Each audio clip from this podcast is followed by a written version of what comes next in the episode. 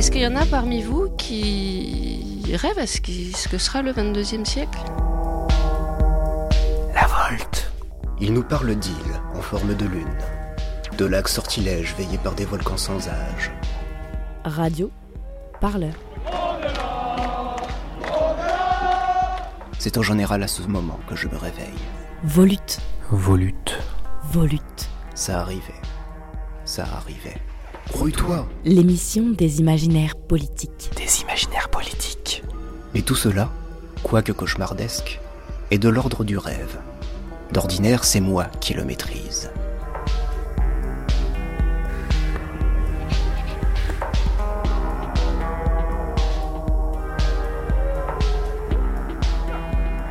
Bonjour, bonjour à toutes et à tous. C'est un plaisir de vous retrouver une fois de plus sur Radio Parleur en ce 31 décembre 2020. Cette fois, c'est pour le second épisode de Volute, votre nouveau podcast sur les imaginaires politiques. Une émission que nous lançons en partenariat avec la maison d'édition indépendante La Volte, ou comment mélanger littérature et lutte sociale. Une émission pour entendre les voix des auteurs et des autrices et pour entendre leurs imaginaires politiques et artistiques. Et pour vous expliquer un peu plus ce qu'est ce format avant de le débuter, l'idée de ce podcast, c'est de donner carte blanche chaque mois à un ou à une autrice de la Volte, de lui permettre de partager les réflexions et les sujets qui guident son écriture avec des invités de son choix. Écrivaine, dessinatrice et conceptrice de jeux vidéo, son livre Toxoplasma a reçu le Grand Prix de l'Imaginaire et le prix Rony Aîné. Ce mois-ci, c'est Sabrina Calvo qui va animer la discussion et on va parler de cyberpunk, des résistances qui éclosent à la frontière du réel et du virtuel et des technofictions, la technologie au crible de l'imaginaire. Et pour mener cette discussion, Sabrina Calvo a choisi d'inviter Nicolas Nova, un chercheur franco-suisse, socio-anthropologue, essayiste et professeur associé à la Haute École d'Art et de Design de Genève, où il aborde l'ethnographie, l'histoire des cultures numériques et la recherche en design. Avec son invité, Sabrina Calvo se penche sur notre société et sur le répertoire des possibles. Comment imaginer le vivre ensemble et la révolution sociale en engageant nos corps et nos manières de vivre avec les nouvelles technologies? Et tout de suite, on laisse la parole et le micro à Sabrina Calvo et on vous souhaite une bonne écoute sur Radio Parleur avec une émission qui débute en musique avec Télévap de Télépass. Volute, Le podcast des imaginaires politiques.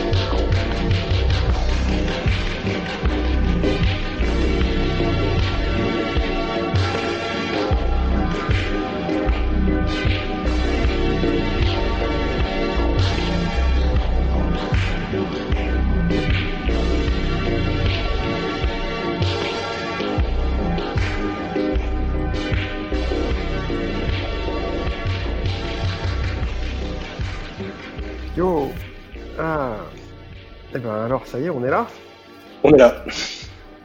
On est dans la place, c'est trop bien. Alors, ça s'appelle Volute, c'est ça Et euh, ben bienvenue, joyeux Noël pour ceux et celles qui fêtent Noël. Euh, Il y a encore des gens qui fêtent Noël en 2020 Je suis extrêmement surprise. Et euh, alors moi je suis Sabrina, bonjour.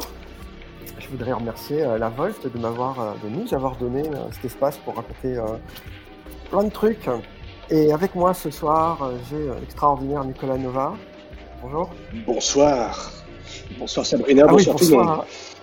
Nicolas Nova, anthropologue. Et euh, euh, on se connaît depuis quand, Nico?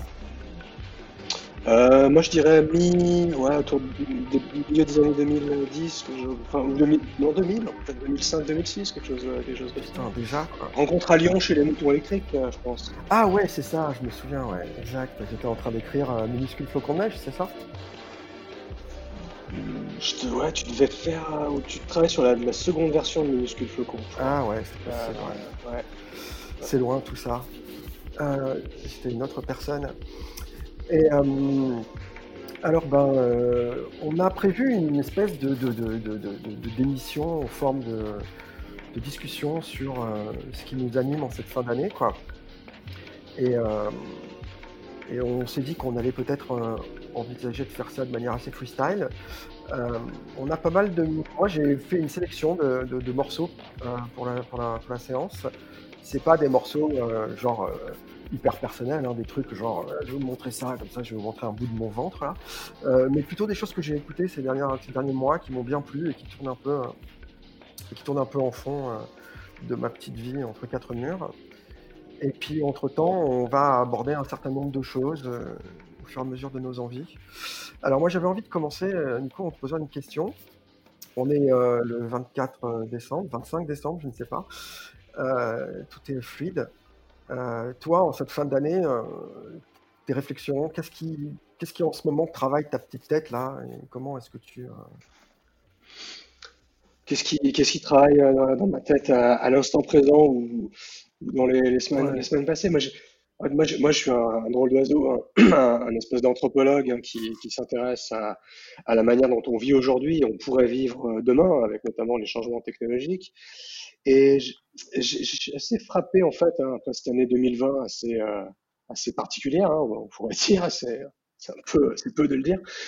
Été frappé de, de voir euh, cette année une espèce de, de regain d'intérêt pour les, les thématiques liées au futur, à la manière de se projeter euh, demain. hein. On a vu euh, dans les médias, euh, sur les réseaux sociaux, euh, en, ligne, un peu partout, toutes sortes de tribunes, d'articles sur euh, le monde d'après. Alors parfois c'était plutôt c'était plutôt sec et, et pas forcément fantastique quand c'était des, textes euh, d'économistes. Parfois c'était un peu plus profond quand il y avait un peu plus de poésie ou de réflexion historique avec la, profondeur euh, des, sciences humaines et, sociales.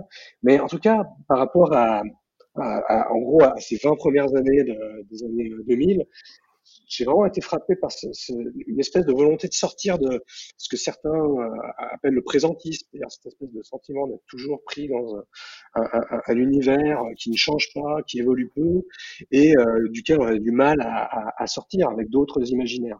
Et là, justement, j'ai collecté, j'ai récolté toutes sortes de, points de vue qui me, fascinaient sur ces questions. Ça ne veut pas dire qu'on on va, on va sortir du, du, du présentisme euh, comme ça de manière, euh, manière facile, mais j'ai l'impression qu'il y a une, une forme un peu de, de, de rupture hein, qui, qui et, et- le fait que ce soit en 2020 par rapport à ce que c'était l'an 2000 hein, dans tous les imaginaires, ça m'a pas mal, euh, pas mal interrogé.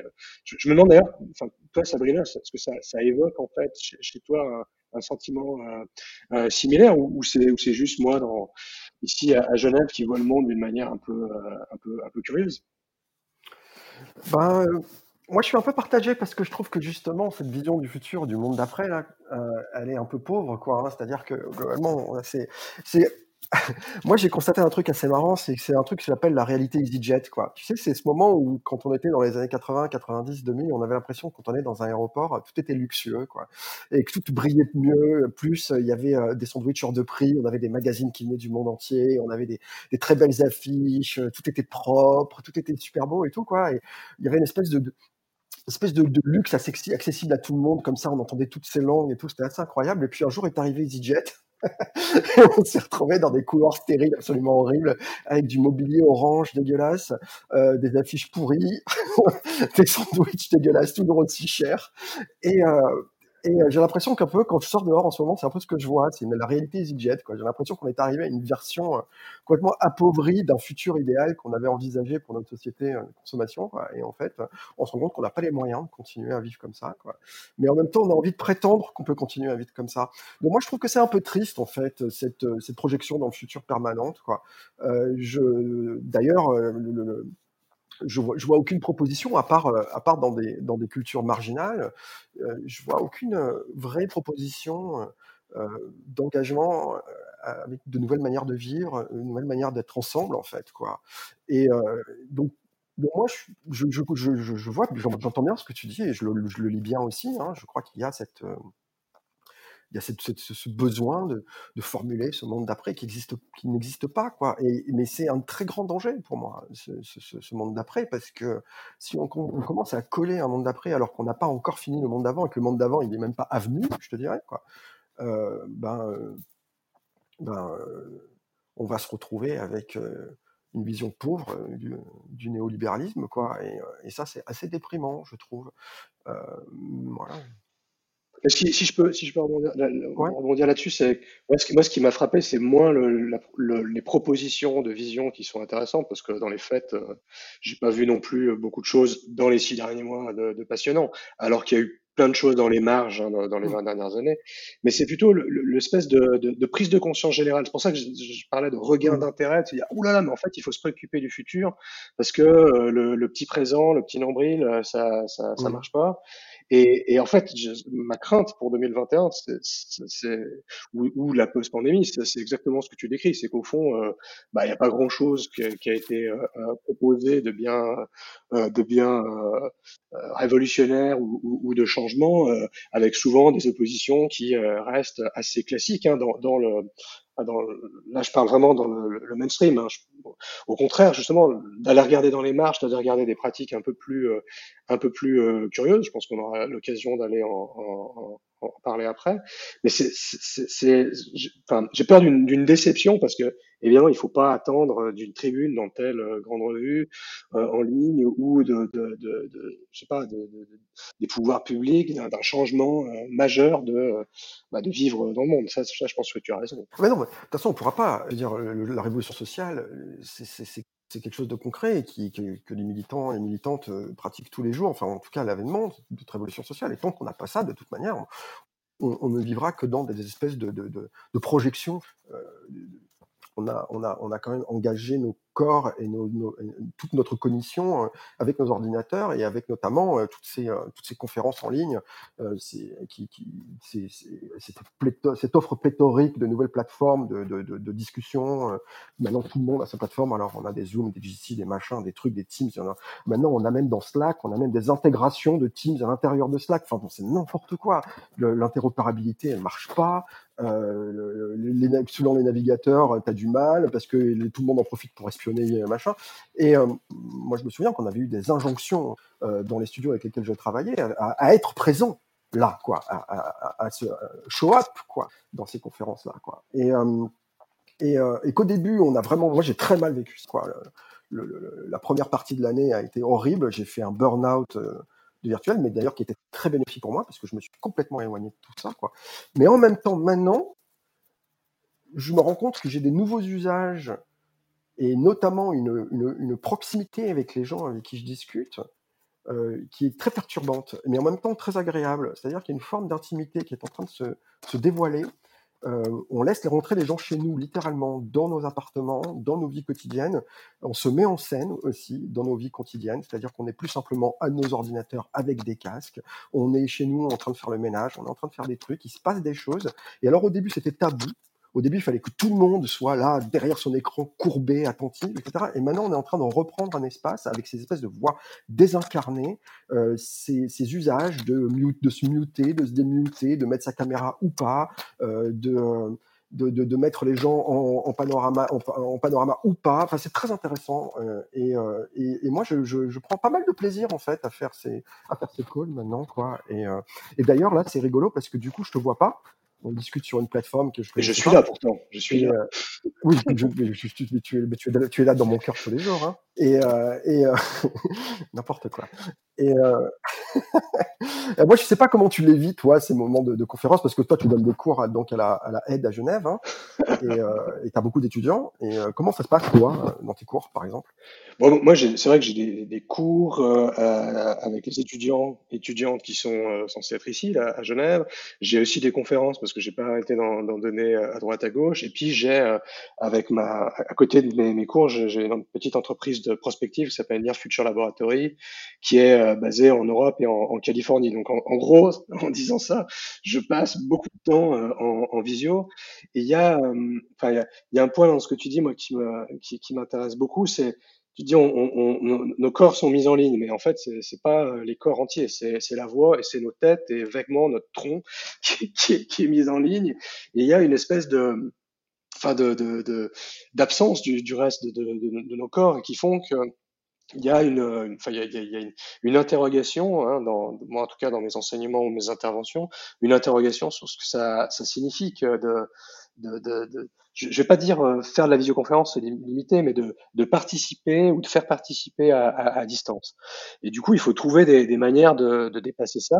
Et je pense qu'il y a, moi, dans, dans mes manières de faire, il y a, il y a tout un, un continuum entre euh, bah, il y a des situations. Là, par exemple, j'ai donné ce matin un, cours dans lequel les étudiantes et étudiants, euh, designers, ils aiment bien avoir ce moment dans lequel ils écoutent un, un cours ex cathedra. Donc il y a un côté un peu, euh, moi je vois ça comme un peu le, le, le, le conte auprès du feu, quoi, où on, on est à côté d'une cheminée ou d'un feu, et puis il y a quelqu'un qui, qui parle, et puis qui, qui, passe la parole à quelqu'un d'autre, et puis etc. etc. Donc ça c'est le modèle un peu euh, quasi euh, classique, mais euh, je suis assez intéressé de voir comment en fait nos corps virtuels peuvent euh, bah, trouver une, une, place différente dans les manières de faire cours, dans les manières de de collaborer ou de travailler avec mes, mes, collègues à distance ou de faire des ce qu'on appelait avant des conférences, mais en, en ligne c'est pas que des conférences.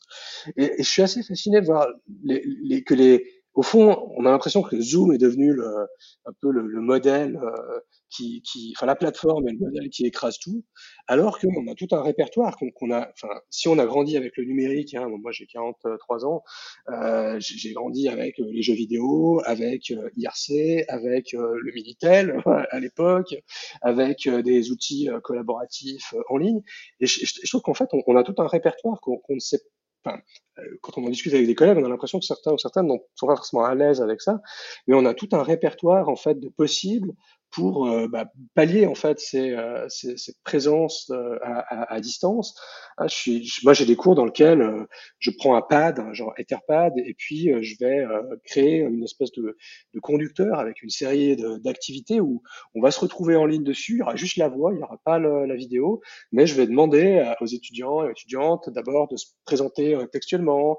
L'activité d'après, ça va être leur demander, je sais pas, un truc rigolo, la, la résolution de leur écran, et puis pourquoi ils ont choisi cette résolution, un truc un peu absurde, euh, ou le, morceau de musique qu'ils écoutent. Et ça, ça permet de casser, enfin, casser un peu la glace.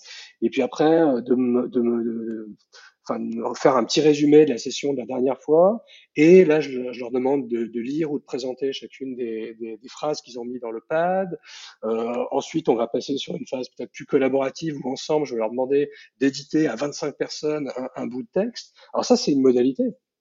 Mais il pourrait y en avoir d'autres dans lesquels on se donne rendez-vous euh, dans. Euh, euh je l'ai pas fait ce semestre, je l'avais fait le semestre d'avant, euh, d'aller dans Animal Crossing et puis euh, et puis on, je sais pas, on, on, se retrouve dans Animal Crossing et on échange dans Animal Crossing pour tester l'idée d'un d'un petit monde d'un petit monde virtuel collaboratif. Alors c'est pas toujours facile quand on a pas mal de monde, mais je trouve que ça permet de, de à la fois d'apprendre en faisant, parce que moi je n'avais jamais fait dans Animal Crossing par exemple de, de, un, un, cours, mais de, de, faire ça pour dire comment est-ce qu'on réintègre toutes nos pratiques euh, qui sont des 20, 30 dernières années liées au numérique dans des, euh, bah, des pratiques d'apprentissage, des pratiques professionnelles, des pratiques familiales ou de, rencontres. Et ça, il y a, y, a, y, a, y, y a toute une, matière à, construire, moi, qui me, qui me semble super, super intéressante. Euh. Ouais, ouais. Alors moi j'aime bien ton idée. ben moi je donne des cours dans Second Life, hein, tu sais, donc je. mais ce qui est intéressant, c'est que je donne des cours sur Second Life, à l'intérieur de Second Life, donc c'est très intéressant. Je fais ça avec Carnegie Mellon. Euh, et, euh, Paolo Pedercini là, qui, euh, qui, qui, dirige le master de, game design là-bas, quoi.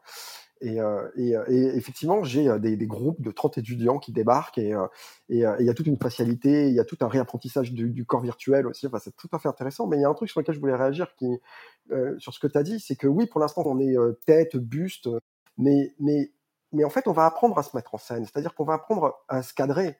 Pour l'instant, on ne sait pas se cadrer. Pour l'instant, on a nos, nos- nos- la plupart de nos écrans euh, ont des webcams intégrées, c'est-à-dire qu'elle est, unidirectionnelle, on n'arrive pas à la positionner. Mais à partir du moment où on va se rendre compte qu'on est coincé dans cet échange euh, virtualisé de nos, de nos intimes euh, ou de notre professionnel, de nos professions, quoi, on, on va devoir euh, trouver des manières créatives de se mettre en scène, de se cadrer, donc d'apprendre une forme de langage de l'image. Et, Absolument. ouais. ouais. Et alors, moi, il y a un truc qui m'a frappé dans ce que tu as dit et qui, et qui, moi, a changé du tout au tout, en fait, quand j'ai commencé à le faire, c'est que euh, je me suis rendu compte qu'on pouvait aller et venir dans une conversation, surtout quand on est à plusieurs. On n'est pas obligé d'être tout le temps là et d'attendre, ou alors d'être en train de surfer sur Internet pendant que quelqu'un parle, parce que c'est vraiment complètement euh, avilissant. Mais je me suis rendu compte qu'en faisant des choses euh, à la vue de tout le monde, euh, ça, ça crée des ambiances. Par exemple, ben, moi, je couds et je tricote. J'ai des gens qui, me- disent c'est génial de te voir coudre ou tricoter parce que ça met un calme fou dans la discussion. Quoi.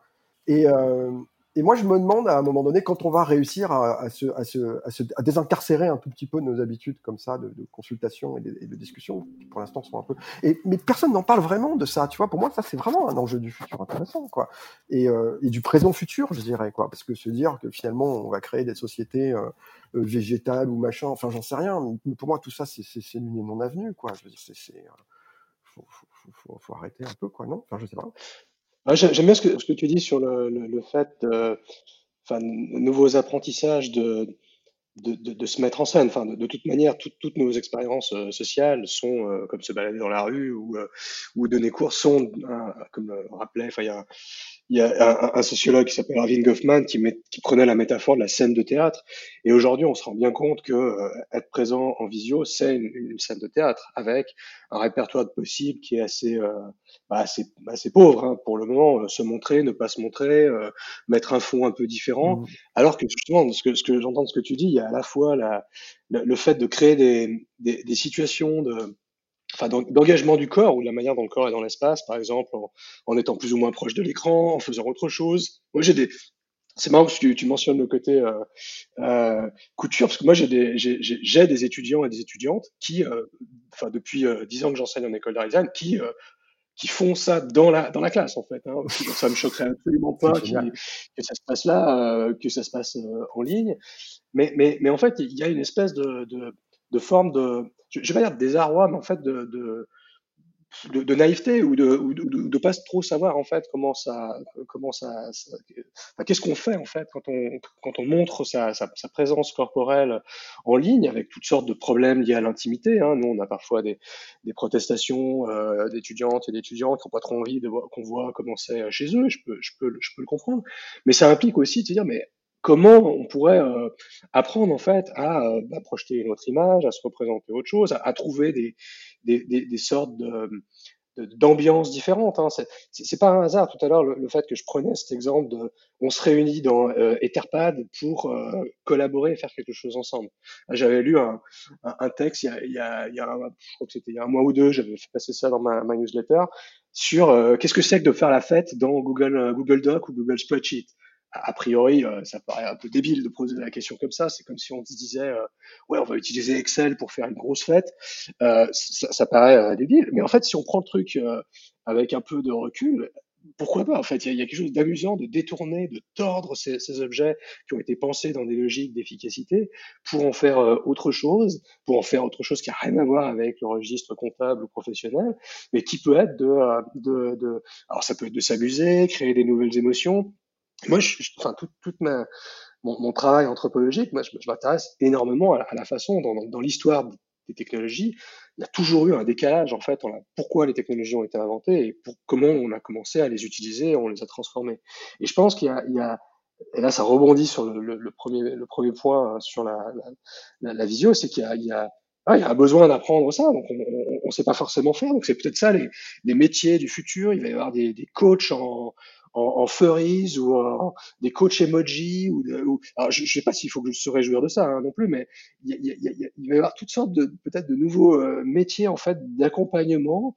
Alors il faut peut-être euh, prêter attention au début où ça va être rigolo, puis après où ça va se mainstreamiser, mais il y a, il y a effectivement dans les, les, les, manières de faire c'est cette nouvelle demande qui risque d'apparaître et qui peut aussi être une manière de, j'allais dire adoucir, mais peut-être tout simplement de, trouver des nouvelles relations euh, à distance comme on l'a vu dans les 30 dernières années, hein, au travers euh, le Minitel, euh, les, BB, les, BBS, le, web, les réseaux sociaux, etc. non, mais alors, totalement, totalement, totalement, totalement. Juste une parenthèse, hein, parce que je trouve absolument ces fonds virtuels complètement dégueulasses. Hein. c'est hallucinant comment c'est horrible. Et c'est même assez pathétique, je trouve, d'essayer de se foutre des fonds comme ça. Quoi. Et, en 2020, après, après toute la culture, après toute la culture visuelle, je veux dire, en, en, Tron en, en 1984, c'était, c'était mieux, quoi. Non, mais c'est clair. Mais, mais totalement. Et, euh, et euh, bon, alors après, je sais pas, tu vois, on est sur des holodecks, on est sur des questions d'holodeck, c'est-à-dire des habitacles comme ça de pièces vides où on a des murs blancs qui vont commencer à refléter, euh, qui vont commencer à refléter des décors avec des profondeurs, euh, ce qui sont des choses que dans les mondes virtuels on connaît très bien. Hein, on appelle ça des skybox, hein, c'est-à-dire des boîtes en fait avec des espèces de tapisseries qui permettent de créer des illusions et tout. C'est très intéressant. Euh, euh, moi, j'ai un auditeur qui nous envoie une question euh, par notre chat et qui nous dit un truc, qui nous dit mais euh, mais on va créer des choses, des cours addictifs finalement quoi. Euh, la question de l'addiction dans le virtuel, elle, est très importante parce que moi, ce que j'ai envie de dire, et je pense qu'on en parlera après le prochain morceau parce qu'on va faire une petite pause, c'est que le but du jeu, c'est pas qu'on se virtualise. Là, là, on est obligé de le faire parce que c'est la première fois qu'on, de manière massive, notre société affronte euh, une espèce de, on, est forcé finalement à être tous et toutes en ligne. On est forcé à partager, à créer ces nouveaux, ces, nouveaux, ces, nouveaux usages. Euh, on, entend parler euh, de effectivement de, de, ces de ces de certaines compagnies sur nos vies privées, sur nos données privées, sur nos maintenant sur nos corps, sur nos habitudes, sur la manière dont on va pointer au taf, euh, dont, dont on va s'organiser et tout. Donc c'est vrai qu'il y a un énorme danger à livrer comme ça son intimité et surtout il y a surtout un danger à créer un, un, réflexe de nécessité vis-à-vis de ça, en te disant non mais attends, en fait, un cours comme ça, c'est mieux qu'un cours en vrai, quoi. Et euh, c'est mieux qu'un cours en vrai. Et, comme on a, comme les humains sont des personnalités en général addictives et que l'humanité en général, euh, moi, c'est un truc que je vois. Je veux dire, il y a, il y a trois ans, j'avais crié, j'avais hurlé sur ce clip de Moby. Je sais pas si tu te souviens, qui était un clip d'une, démagogie absolue en dessin animé avec des espèces de gens de zombies qui regardaient leur téléphone portable penché dans la rue. Je sais pas si tu te souviens de ce truc. Voilà, j'avais ouais, détesté ouais, ça, j'avais ouais. trouvé ça, mais d'une. Mais en fait, en ce moment, je suis en PLS dans la rue parce que je vois des gens faire ça vraiment, quoi. De plus en plus, c'est-à-dire, tu as des gens qui te rentrent dedans, ils sont tous loqués à leur téléphone et ils sont courbés et ils commencent à et tu commences à voir ce que j'appelle la, la, la, la, courbe du dos téléphone, quoi, qui se qui se qui se qui se dessine chez les gens, quoi. Et c'est c'est très perturbant pour moi de voir ça, extrêmement perturbant. Et, euh, et, et, et je me dis, ok, bon, on a des solutions, on va peut-être en parler, quoi. Euh, on est en train d'améliorer notre capacité à, à, à, à, subir finalement cet emprisonnement virtuel euh, nécessaire, parce que ben voilà. À le domestiquer, voilà, à le domestiquer, à trouver une manière de, Grave. contrôler un petit Mais peu. en même temps, euh, je veux dire, euh, qu'est-ce qu'on qu'est-ce qu'on va devenir, quoi? Alors, on va laisser ça, on va commencer, je vais balancer un morceau. Alors moi, j'ai en fait, je me suis rendu compte que j'ai fait une playlist avec que des crushs, que des, que des gens que je trouve abominablement sexy et, euh, et trop forts. Et alors, euh, le premier morceau, c'est un morceau de, de, mon petit chéri Archie, qui est, euh, qui est un groupe qui s'appelle King Krull, et c'est un morceau live qu'il fait avec son groupe qui s'appelle Don't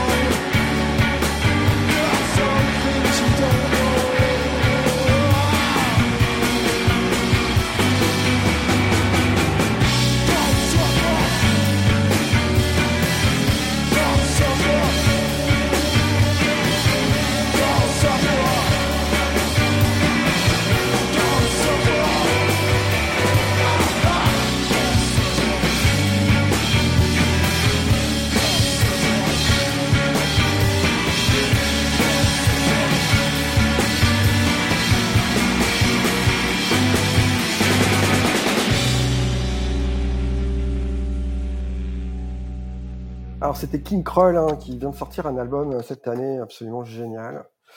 Bref. Euh, Enfin, ils ont sorti plein d'albums d'ailleurs, tout le temps.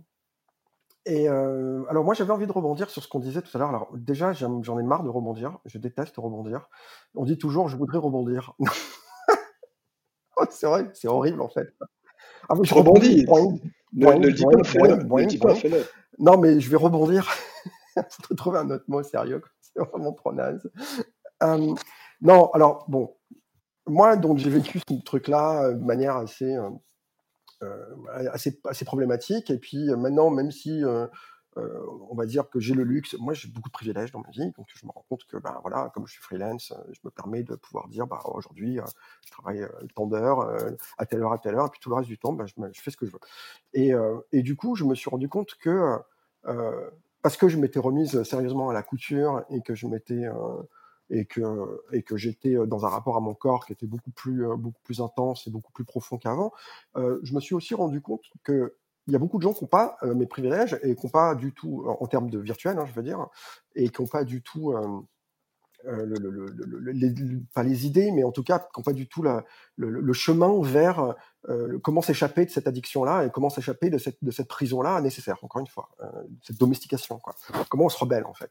Et euh, moi, la solution que j'ai trouvée, c'est euh, c'est la proximité. C'est-à-dire que ben, on parlait de, de révolution sociale tout à l'heure, et, euh, et je pense que, que, que, que l'activation de la de la solidarité de proximité, quoi, vraiment dans le quartier, avec les gens autour de toi, avec tes voisins, euh, euh, c'est un truc, moi, ça m'a sauvé la vie, personnellement. hein. Moi, c'est un truc qui m'a, euh, qui, qui m'a, qui m'a.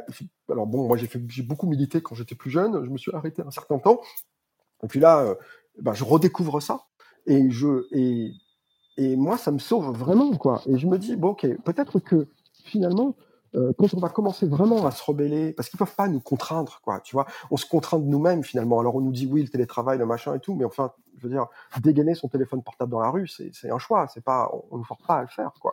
Euh, et c'est une, une forme de, de, de, de réflexe qu'on commence à avoir pour regarder où on se dirige, ou euh, parce qu'on a absolument besoin d'avoir notre fixe de SMS ou notre truc de Twitter, j'en sais rien, quoi.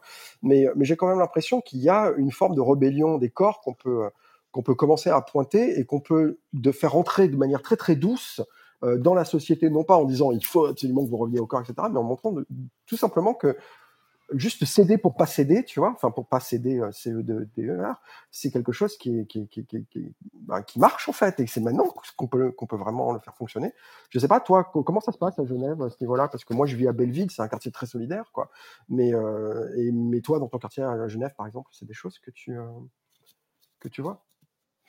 Bah, bah, euh, Genève, c'est une ville assez, particulière parce que l'image que, que tout le monde en a, c'est euh, vraiment l'image classique de la Suisse euh, dorée avec des gens immensément riches qui n'ont pas beaucoup de problèmes dans la vie.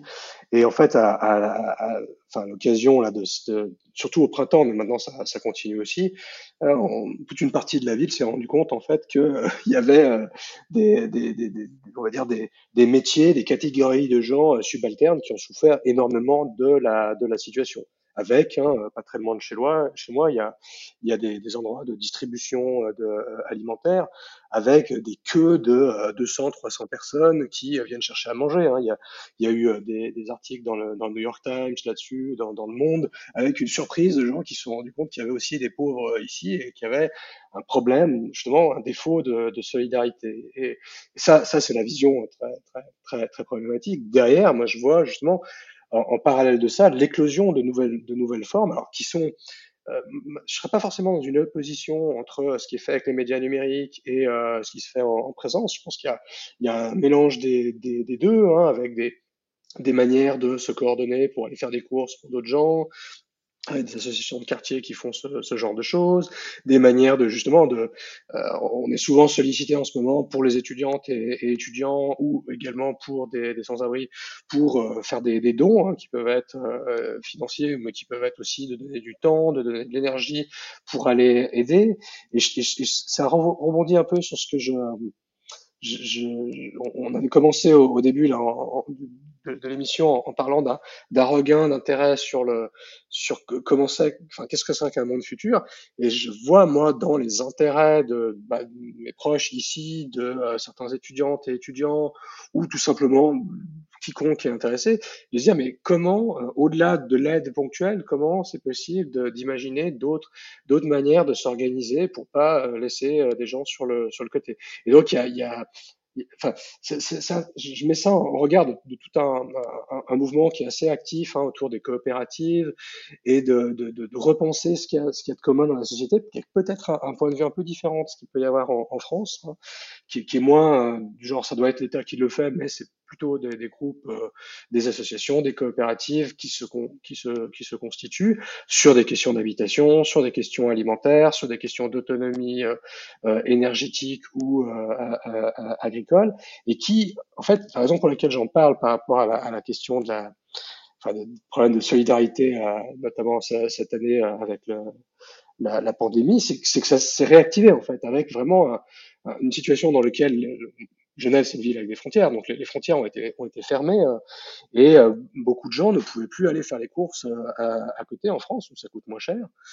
des familles avaient des problèmes du coup pour se, pour se, pour se nourrir. Enfin, ça montrait un système complètement absurde qui, du coup, amène à des réflexions comme si c'est comme si en parallèle de cette accélération de, de, de l'adoption de plateformes genre visioconférence, il y a aussi une, accélération de prise de conscience. De, ah, mais il faut peut-être trouver d'autres formes de solidarité qui euh, peuvent euh, passer par euh, des moyens technologiques ou des manières de, d'être ensemble différemment. Et, ça, enfin, je ne sais pas si c'est un espoir démesuré à mettre là-dedans, mais en tout cas, ça me semble extrêmement intéressant d'y, participer. Ouais, alors bon, plus tu parles et plus je me rends compte que c'est difficile d'avoir de toute façon un discours là-dessus hein, aujourd'hui parce que c'est vraiment c'est vraiment une dynamique dans laquelle plein de collectifs sont déjà depuis des années en fait, hein, et c'est des gens qui travaillent, voilà. euh, qui travaillent d'arrache-pied à essayer de faire comprendre que cette euh, que c'est que cette société là, euh, en fait, elle est déjà là en fait, elle est déjà elle est déjà dans les ruines du monde, hein, euh, elle est pas elle est pas dans le futur. C'est ça c'est en ça que je trouvais que c'était c'était dommage de parler de cette espèce de, de, de, de monde d'avant, d'après, d'avant, machin et tout. Enfin, pour moi, c'est complètement, ouais. c'est une idée qui est complètement c'est une continuité. Ouais, pour, moi, c'est une, pour moi, c'est une notion justement très très virtuelle de cette, cette de cette fragmentation du, de, de, la réalité en, en période historique euh, quasiment euh, établie en temps réel, je dirais quoi. Alors qu'en fait, euh, il y a des gens qui bossent à ça depuis des années, il y a des gens qui sont organisés euh, en, depuis des années, on a des formes d'organisation, d'autogestion, on a des formes d'organisation de, solidarité qui, nous dépassent largement, alors qui des fois, effectivement, tu l'as très bien vu, hein, sont complètement tributaires, en France en tout cas, d'un tissu associatif. Euh, mais, mais, mais, en fait, il y, a, il y, a, des choses en marge aussi qui se font, qui sont, qui sont peut-être même plus efficaces en fait parfois, euh, en termes de, re, de repenser l'habitat, euh, de repenser le, le, rapport des corps, de repenser les, rapports sociaux entre les corps. Euh, et, et, tout ça, c'est déjà là en fait. Hein. C'est juste qu'à un moment donné, on va se rendre compte que, que bon, ben, peut-être que on est tous et toutes destinés à être des crasseux. Tu sais, c'est ce que disent, c'est ce que disent les gens, les, gens qui, qui, qui, veulent absolument détruire les mouvements, les mouvements sociaux. Ils disent, oh ça c'est des crasseux quoi. et euh, tu peux le lire des fois quand tu regardes sur des threads euh, en ligne de gens qui essaient de critiquer les manifestants ou qui essaient de critiquer les gens qui sont sur des ZAD ou des choses comme ça quoi. T'as, t'as, t'as, t'as ce renvoi à la, à la saleté en fait quoi tu se renvoie à la saleté. Mmh, mais, mmh. mais, quand tu es dans les quand es dans les assauts, quand tu es dans la solidarité depuis des années, je veux dire les récup, euh, le, le, le, les fringues qui sentent la, la fripe, euh, les, le contact avec euh, avec euh, le, quotidien euh, urbain, bah, il est il est ancré en toi, c'est une c'est une peau quoi. Donc c'est c'est pas quelque chose enfin, c'est quelque chose de réel. J'ai plus l'impression que la propreté, c'est presque quelque chose qui viendrait se mettre au-dessus. Tu vois ce que je veux dire? C'est presque un, ce serait presque un apparat, quoi. Enfin, c'est très étrange comme euh, comme manière de, trouve, que comme manière de penser, euh, de penser le monde, cette espèce de de- d'hygiénisme finalement de la de, de, de la de la Ouais, morale, quoi, et de la pensée et de la et de la pensée sociale. Enfin, c'est c'est assez terrifiant, quoi. Et euh, Ça me, ça me, ça me fait rebondir, hein. C'est hyper important ces questions d'hygiénisme ou d'hygiène ou de saleté, parce que moi c'est un thème qui m'a qui m'a toujours euh, fasciné, à, à la fois d'un point de vue de la fascination. Enfin, je- j'ai ce bouquin de Martin Monestier ici là que je vois pas loin dans ma bibliothèque sur le crachat, et, et, je, et à, ch- à chaque fois qu'il y a des gens qui moi, ils disent mais quoi un livre sur le crachat? Qu'est-ce que c'est que cette histoire? Et, et, donc ça c'est la vision un peu euh, un peu curieuse, pro- provocante, mais il y a aussi la vision plutôt plus anthropologique du rapport à, à la saleté, du rapport à l'hygiène, quelque chose d'extrêmement construit. Et ça m'évoque en fait un, un travail d'une une collègue à, à l'université de Genève qui s'appelle Marlene Saakian, qui euh, travaille en fait sur les, le bien-être, les, les, les modes de vie et nos modes de vie futurs. Et elle a mené tout un projet, alors c'est intéressant parce qu'elle est sociologue, mais tout un projet sur euh, notre rapport à l'hygiène et aux vêtements et le fait que euh, bah, typiquement le, le, le fait de, de nettoyer euh, trop fréquemment euh, des jeans ou des ou des vêtements, bah, c'est pas très bon pour l'environnement. Et elle, elle- une des questions qui l'a, l'a préoccupé dans ce projet, c'était de savoir comment on pouvait euh, construire d'autres normes d'hygiène, d'autres normes de, euh, bah, voilà, de, de, de propreté ou de saleté de nos vêtements, en étendant, en, lavant les vêtements beaucoup moins, ou en se lavant euh, un peu moins. Enfin, il y a quelque chose d'extrêmement euh, contre-intuitif par rapport aux sociétés contemporaines, mais dans lequel elle, elle, elle essaie de rendre, rendre attentif en fait au, à, ce que tout ça est construit. En fait, c'est pas, c'est pas, personne nous a dit qu'il fallait laver un jean euh, tous les euh, tous les trois quatre jours, et qu'il y a peut-être dans euh, la manière dont euh, l'humanité en fait euh, euh, a, a construit en, fait ces normes, peut-être des trajectoires qui sont euh, qui sont euh, qui sont très différentes. Et, du coup, ce qui est valable euh, là dans cet exemple précis, moi, je le trouve très intéressant par rapport à la- la- l'accusation euh, dans les dans, les marges, enfin voilà, par exemple les, je sais pas la, la, saleté dans les ZAD ou, ou tout simplement, moi je, fais le marché ici, je, vois bien qu'il y a des il y a, des, gens sur le marché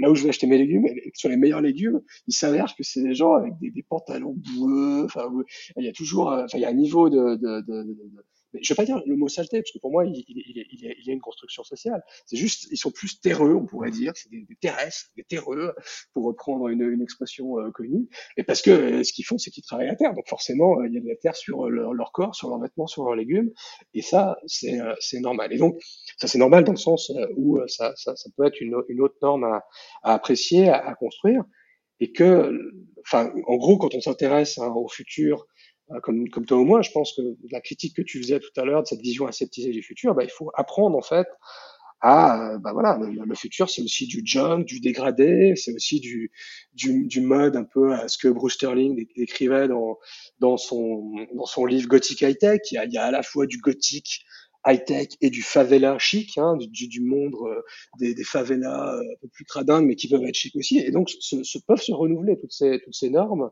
Et je pense que ça, enfin, si je, enfin, tu me diras si je me trompe, mais je trouve ça super présent dans ton, dans ton, dans ton travail, enfin, dans, dans plein, d'un- dans plein de, de, de textes que tu as pu écrire, euh, dans Toxoplasma, euh, par exemple, dans Minuscule Flocon, euh, dans Acide Organique, euh, etc., etc.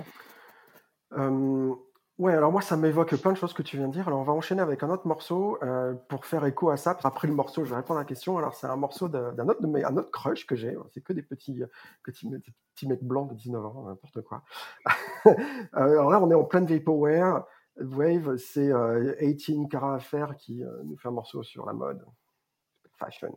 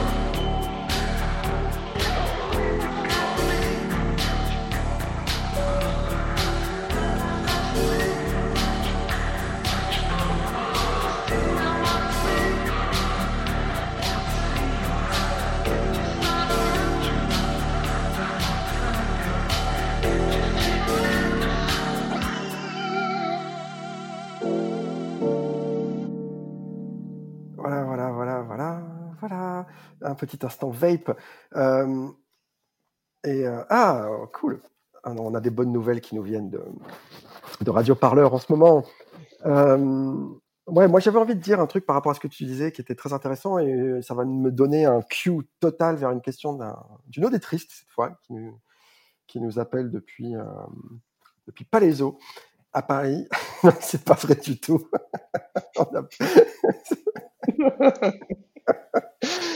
my god. Non, je disais, tu parlais des jeans, laver les jeans et tout, mais en fait, tu sais, enfin, moi, je me suis, je me suis très très impliqué dans la mode euh, ces derniers temps et de plus en plus, et c'est vraiment quelque chose vers lequel j'ai vraiment, je, vais vraiment avec, une très grande joie parce que j'ai l'impression qu'il y a plein de choses qui se font là-dedans. Euh, et, en fait, ce qui est très intéressant, c'est que euh, c'est un, un, milieu créatif qui s'est très très très rapidement emparé de ces questions-là depuis la marge, hein, euh, depuis des collectifs de, de créateurs et de créatrices qui bossent euh, justement euh, dans l'upcycling, dans euh, euh, dans cette question de comment est-ce qu'on va remettre en cause enfin l'industrie du luxe, quoi, euh, qui est peut-être l'industrie la plus violente après euh, l'industrie du pétrole, enfin des, des, des, des, des, des, des- des- euh, machins fossiles. C'est quoi comment on dit des trucs fossiles? Des trucs fossiles Des fossiles. Du carburant, du carburant, Des, des, des, des des fossiles. matières premières, des matières premières en général.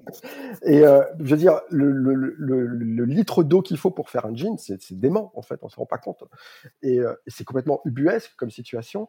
Et, euh, et aujourd'hui, je crois que l'un des enjeux très importants, c'est que alors que on a de moins en moins d'argent, donc euh, on a de moins en moins de, capacité à aller euh, trouver des manières fines pour exprimer notre être dehors.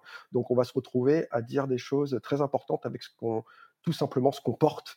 Euh, on, voit très bien ça aujourd'hui avec une génération qui a appris à communiquer avec ce qu'elle porte sur elle. Et je crois que ça, la capacité de custom, la capacité de, de rapiessage, la capacité de recyclage, la capacité d'assemblage et d'expérimentation vis-à-vis de ça, suivant des nouvelles normes qui mélangent tous les courants artistiques, tous les courants euh, d'inspiration, c'est quelque chose qui, arrive à fond les ballons, quoi, et, euh, qui, est, passionnant parce qu'on croule littéralement sur les vêtements. On est une société qui croule sur les fringues, sous les fringues, quoi.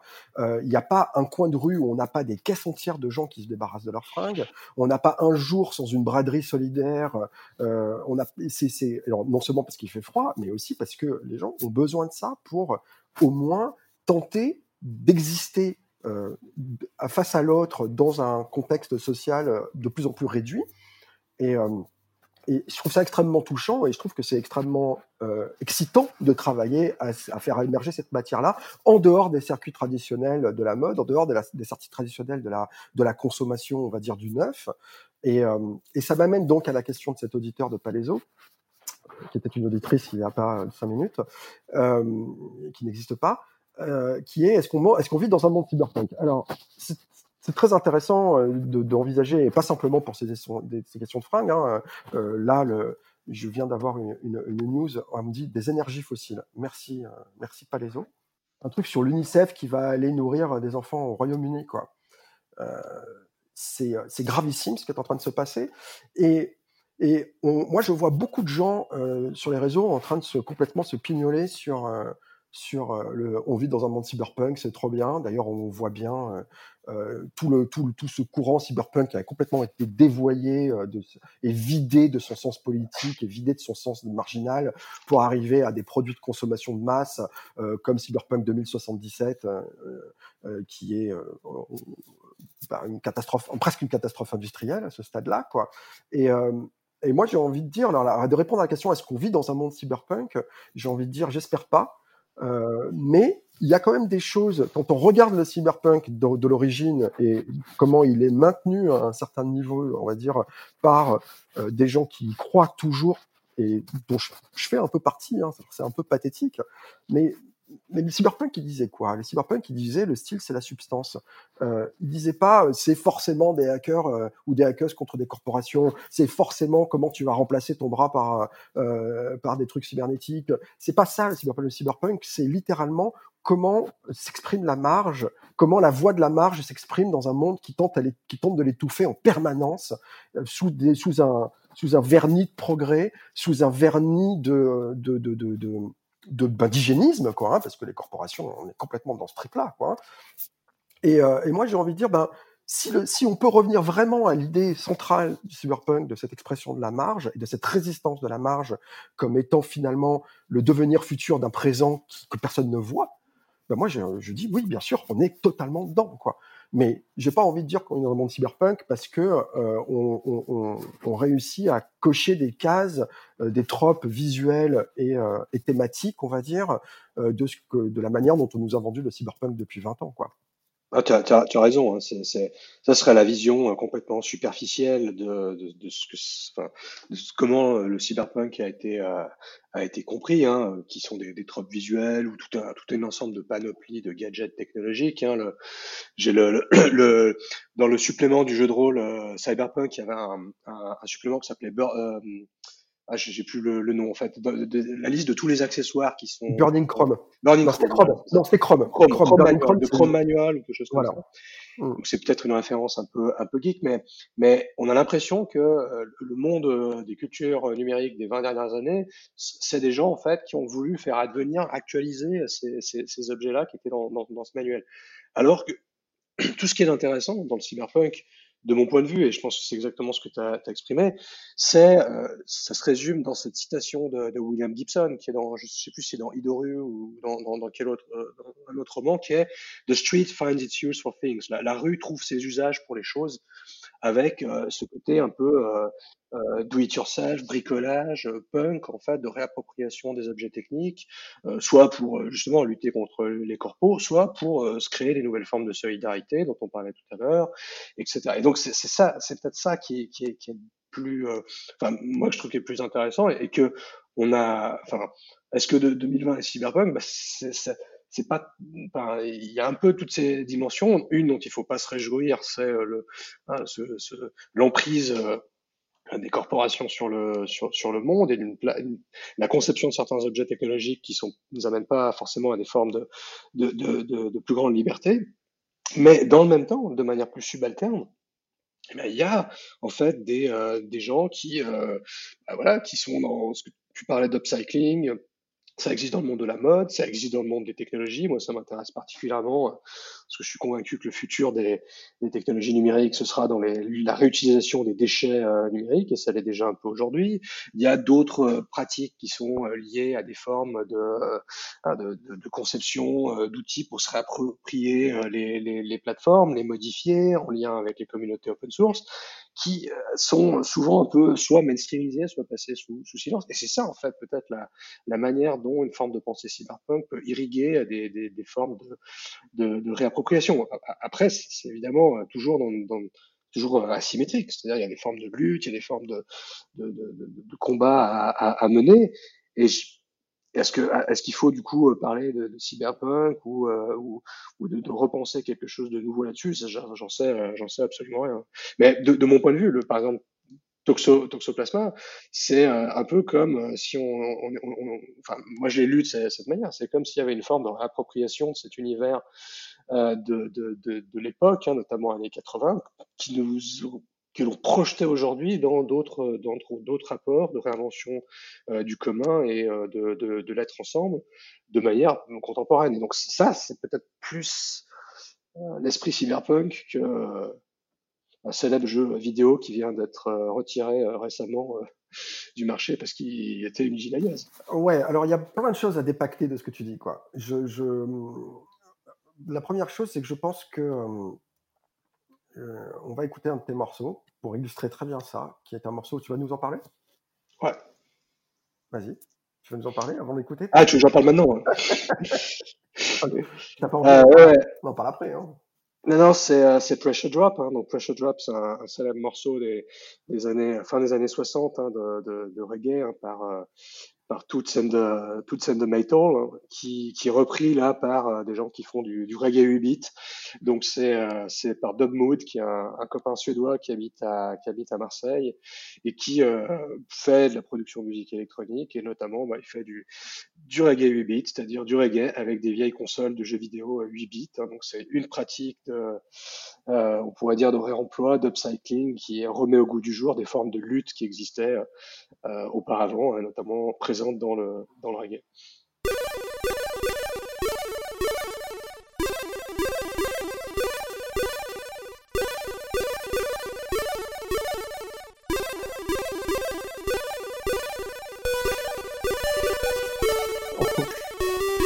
On dive quoi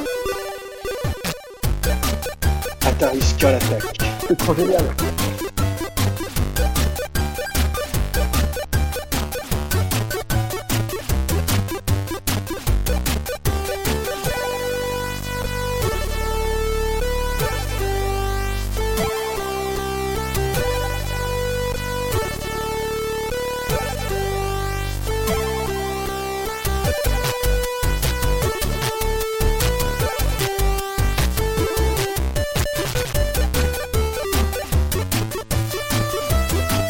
Trop génial. Oh là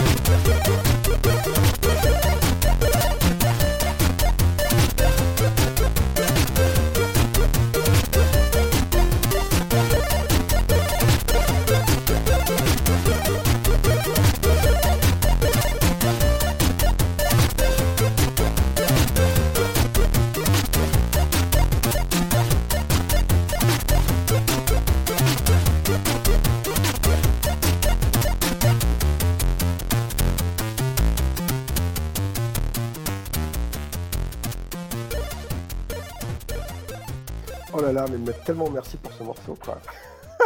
Petite ambiance de Noël. Alors, il faut quand même dire à, nos chères auditrices et auditeurs que tu as écrit un livre sur le reggae 8 bits, quand même. hein. Tu, tu veux, Ouais. tu veux en parler? Ouais, ouais, ouais, j'ai fait un, fait un livre. Alors, c'est un livre en anglais, vu le, le, le degré, euh, enfin, vu que c'est, comme c'est pointu comme sujet et que ça intéresse peut-être quatre personnes dans le monde. Euh, j'ai fait un, livre sur le, pourquoi, en fait, des, gens, à un moment donné, sont mis à, faire cette musique chiptune, hein, dans- c'est le terme qui est utilisé, av- avec particulièrement le, reggae. Et dedans, je me suis intéressé à, tous ces mécanismes de créolisation, c'est-à-dire de forme de, métissage, de courants culturels inscrits dans les objets technologiques et qu'il y a quelque chose d'assez, euh, pour moi, très 21e siècle dans euh, cette pratique d'avoir une musique elle-même euh, créolisée, métissée comme le reggae, euh, né en Jamaïque, euh, avec des, des- avec ce, ce croisement culturel lié aux conditions dramatiques et notamment lié à, à- à l'esclavage, comment ça se retrouve ensuite à essaimer dans le monde, produit par des musiciens japonais, des, des gens à Leipzig qui ont un label comme euh, qui s'appelle Jatari, euh, des, des gens à Glasgow, des gens euh, euh, en, en- Afrique. Et, du coup, il y, y y avait quelque chose d'intéressant par rapport à cette question de réemploi, d'upcycling de vieilles machines, hein, parce qu'ils font ça avec des vieilles consoles des machines, à la fois avec la dimension hardware, la dimension logicielle. Et je pense que le, la culture du 21e siècle, ce sera de plus en plus ce genre de choses. Euh, ouais, bon là tu prêches une convaincue, c'est clair. Euh, alors, euh, du coup, j'avais envie de réagir à plein de trucs à ce que tu disais tout à l'heure, et en fait, j'ai complètement oublié tout ce que je voulais dire. La seule chose que, j'ai- retenue, c'est euh, les années 80. Moi, je suis, un peu, là-dessus. Euh, bon, les années 80, c'était pas forcément euh, le moment où moi j'ai appris euh, la solidarité. Au contraire, je pense que c'est euh, une période qui m'a appris euh, le consumérisme de manière extré, assez euh, ça a, été ancré en moi assez fondamentalement à cette période-là. Donc, euh, je ne collerai pas ça. euh, et puis bon, moi j'en ai un peu marre de la nostalgie parce que, parce que voilà, quoi, c'est, on avance. Après, je peux pas m'empêcher de penser que quand je voyais des gens en, en costume de lycra euh, avec leur guitare dégueulasse et leurs morceaux pourris euh, au top 50, ça m'éclatait quoi. Et je me disais waouh, c'est cool, euh, le futur est là quoi. Et, moi je pense que c'est plutôt ça qu'il faut regarder, c'est-à-dire est-ce qu'on a vraiment, est-ce qu'on a, est-ce qu'on a, est-ce qu'on apprend aux gens à, se projeter finalement dans, du délirant quoi et dans du, j'ai l'impression qu'on a perdu un, recul sur nous-mêmes et un humour sur nous-mêmes incroyable. Et, c'est ça qu'il faudrait qu'on retrouve en fait. On, a passé l'ironie du postmodernisme là, ça y est, enfin. Euh, on, voit bien la plupart des cyniques aujourd'hui qui, qui s'enquistent finalement dans une vision postmoderne de la société. Et euh, on, a, traversé tout ça et on est arrivé à ce qu'on pourrait formuler comme étant, euh, si j'ai envie de rester vraiment sur des, théories débiles, hein, du post-contemporain, c'est-à-dire euh, remettre l'humain au cœur de toutes, ces choses imaginaires qu'on a réussi à compiler grâce au postmodernisme, euh, qui se sont régurgitées, qui se sont avalées, modifiées, assemblées, euh, amalgamées, et, qu'on est en train de remettre finalement de l'humain là-dedans. Et, moi, j'avais envie de te poser la question, c'est est-ce que c'est quelque chose qui nous vient Parce que c'est vrai qu'on regarde toujours cette culture cyberpunk avec beaucoup de... C'est très américano-centré, c'est très anglo- anglo-saxon saxon centré, quoi. Euh, mais la spécificité européenne du cyberpunk, elle, existe, quoi. Et, euh, et d'ailleurs, tu parlais de Sterling. Sterling, c'est quelqu'un qui a été euh, depuis très très longtemps un, chantre de cette, de cette, de- cette culture-là, quoi. Et, moi, j'ai l'impression que en Europe, en tout cas, on a réussi à voir ce cyberpunk-là, ce courant-là se modifier en euh, hop-punk, solar-punk, toutes ces formes-là de, de sous-punk finalement euh, euh, héritées de cette résistance de la marge face à la- à l'abrutissement euh, du progrès. et, ce, refus de l'hygiénisme du progrès et ce refus de la linéarité finalement de l'évolution de, la, société. Et toi, est-ce que par exemple, en tant qu'anthropologue, tu vois des choses spécifiques en Europe qui émergent et est-ce que tu vois des gens qui documentent qui documentent ça parce que c'est vrai que nous en science-fiction, enfin moi personnellement, je, suis classé en science-fiction, mais j'ai toujours l'impression de faire autre chose que de la science-fiction. Et euh, mais est-ce que toi tu vois euh, émerger dans le champ de l'anthropologie euh, des, euh, des courants comme ça euh, qui s'extraient de la science-fiction pour arriver dans la société et qui ont des spécificités très européennes et qui pourraient un peu nous décentrer un, peu de cette idée que finalement il n'y a que, la culture américaine et que la culture anglo-saxonne qui, qui pourrait nous montrer le futur. Quoi.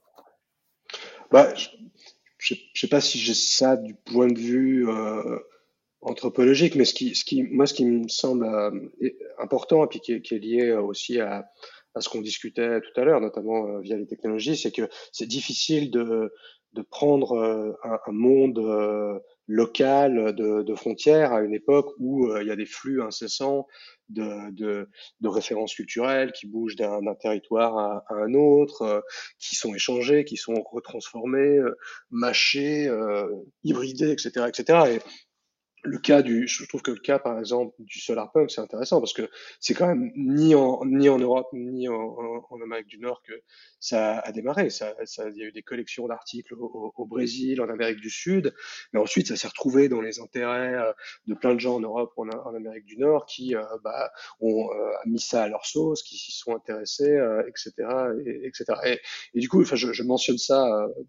C'est un exemple parmi, plein d'autres, mais il, me semble intéressant en fait de voir que globalement, n'importe n'importe où, euh, est en train, dans sa petite euh, communauté euh, sociale, de bah, se réapproprier ces, questions, ces, imaginaires.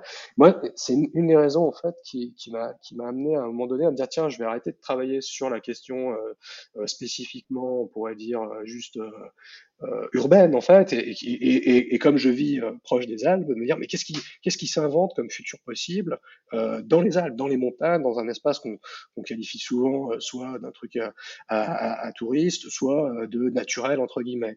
Et donc c'est peut-être là, là, de cette manière-là que je pourrais répondre à, à ta question en, en, en voyant que dans Enfin, en gros, j'ai fait tout un, c'est pas fini, hein, toute une espèce d'enquête sur euh, les Alpes euh, aujourd'hui, et, et, de voir que bah, les, les, bribes, peut-être de, de, ce qu'on pourrait appeler les imaginaires science-fiction qu'on retrouve même dans les endroits perdus des Alpes, c'est des gens qui font des, des hypercafés ou des hackerspace dans les montagnes, c'est des, des, anciennes mines d'or qui sont transformées en, mines à blockchain euh, euh, au fin fond des, des Alpes suisses, c'est des gens qui ont inventé des nouveaux, nouvelles relations avec les animaux ou les champignons dans les Alpes slovènes et qui font des, des sortes de euh, hacker camp euh, chaque chaque été. Hein, je pense à Piff Camp. Et donc là, je trouve qu'il y a, enfin moi, moi ça, ça m'intéresse comme manière de renouveler, de réouvrir les, les possibles parce que c'est en gros des, des, des, gens qui vivent à l'interface entre le, monde tel qu'on peut l'avoir dans l'espace urbain, mais euh, également dans d'autres conditions environnementales qui peuvent être plus ou moins problématiques liées au réchauffement climatique ou à la pollution, euh, à des accès plus ou moins distants, euh, je sais pas, du, du, monde du travail ou euh, juste de relations sociales. Et, et ça, bah, c'est un travail, en tout cas, c'est un travail en cours que, que j'essaye de, de, mener sur ces, sur ces questions. Et, et, et pour terminer là-dessus, je trouve par rapport à la question européenne, je trouve fascinant que quelqu'un comme Kim Stanley Robinson, l'écrivain américain de science-fiction, son dernier bouquin qui s'appelle euh, Ministry for the Future, en gros, ça se passe en, Europe, quoi. Et c'est comme s'il y avait une espèce de, enfin, pour un auteur euh, nord-américain comme lui, je, trouvais qu'il y a quelque chose d'assez euh, à la fois étrange et curieux, mais en même temps fascinant de voir comment il, il, il utilisait l'Europe, en plus, euh, ça se passe en Suisse et, dans les Alpes, pour, euh, pour contextualiser en fait des, graines de futur qui là, en l'occurrence, sont un peu plus propres que la version de ce que pourrait raconter quelqu'un comme Bruce Sterling, qui lui euh, va écrire des choses sur des Balkans, sur des sur Chypre, avec avec peut-être la, version moins lisse et polissée qu'on trouve chez Kim Stanley Robinson. Ouais. Alors, juste pour euh, nos auditrices et nos auditeurs, euh, on va dire que le solar punk et le hop punk, ce sont des courants euh, euh, à la fois culturels, littéraires, enfin qui ont pris tout, un tas de formes aussi activistes, hein, militantes, hein, euh, qui, traitent de la manière dont vont s'organiser des communautés euh, euh, du ce que j'appelle le présent-futur. Euh, alors soit en, en vraiment en, channelant, enfin c'est-à-dire en, utilisant dans le cadre du hop punk l'idée que l'optimisme est n'est pas une valeur à abandonner et c'est surtout pas une valeur à n'est surtout pas une valeur dont il faut avoir honte quoi. C'est quelque chose qui c'est quelque chose qui devrait nous porter vraiment et qui devrait porter toutes nos toutes nos relations, tous nos idéaux, le respect de l'autre, l'acceptation de l'autre, l'ouverture à la diversité, hein, euh, c'est fondamentalement queer hein, comme, comme mouvement. Euh, moi, c'est quelque chose dont je me sens extrêmement proche.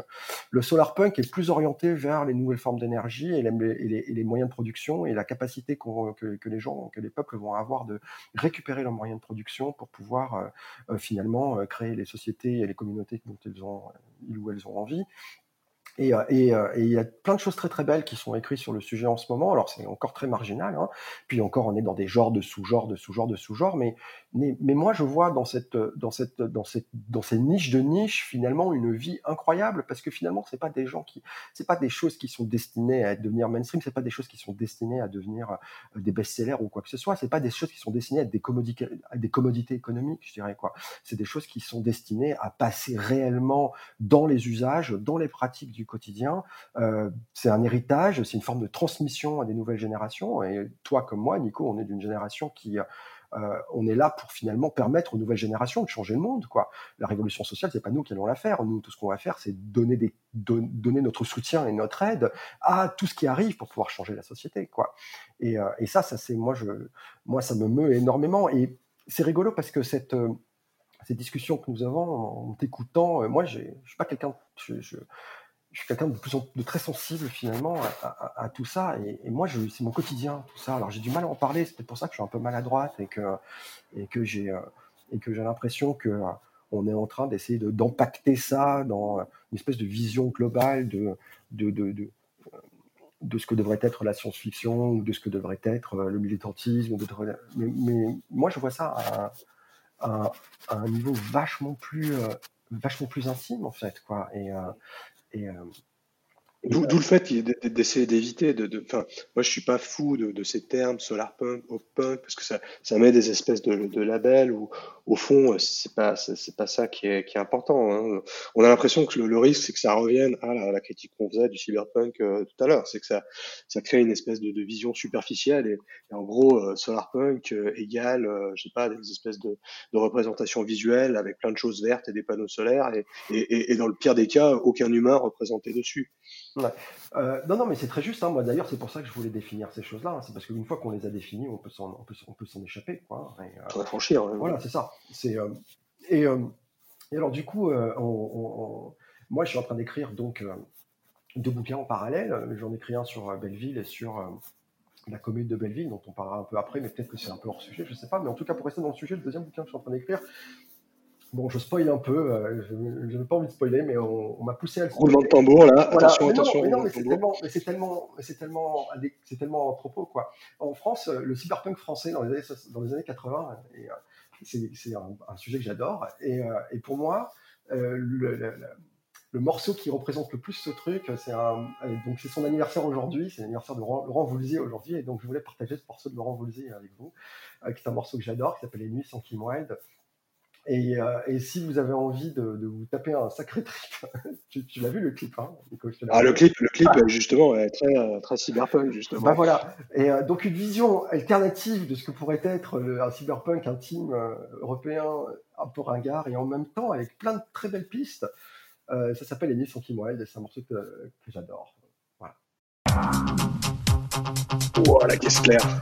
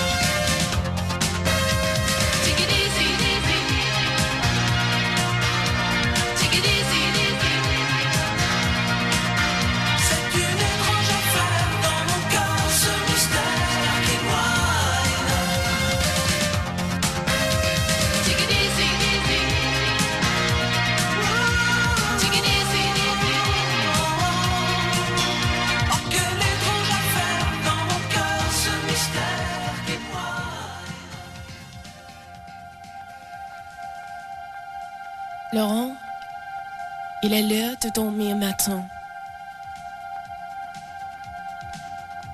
Enlève tes lunettes.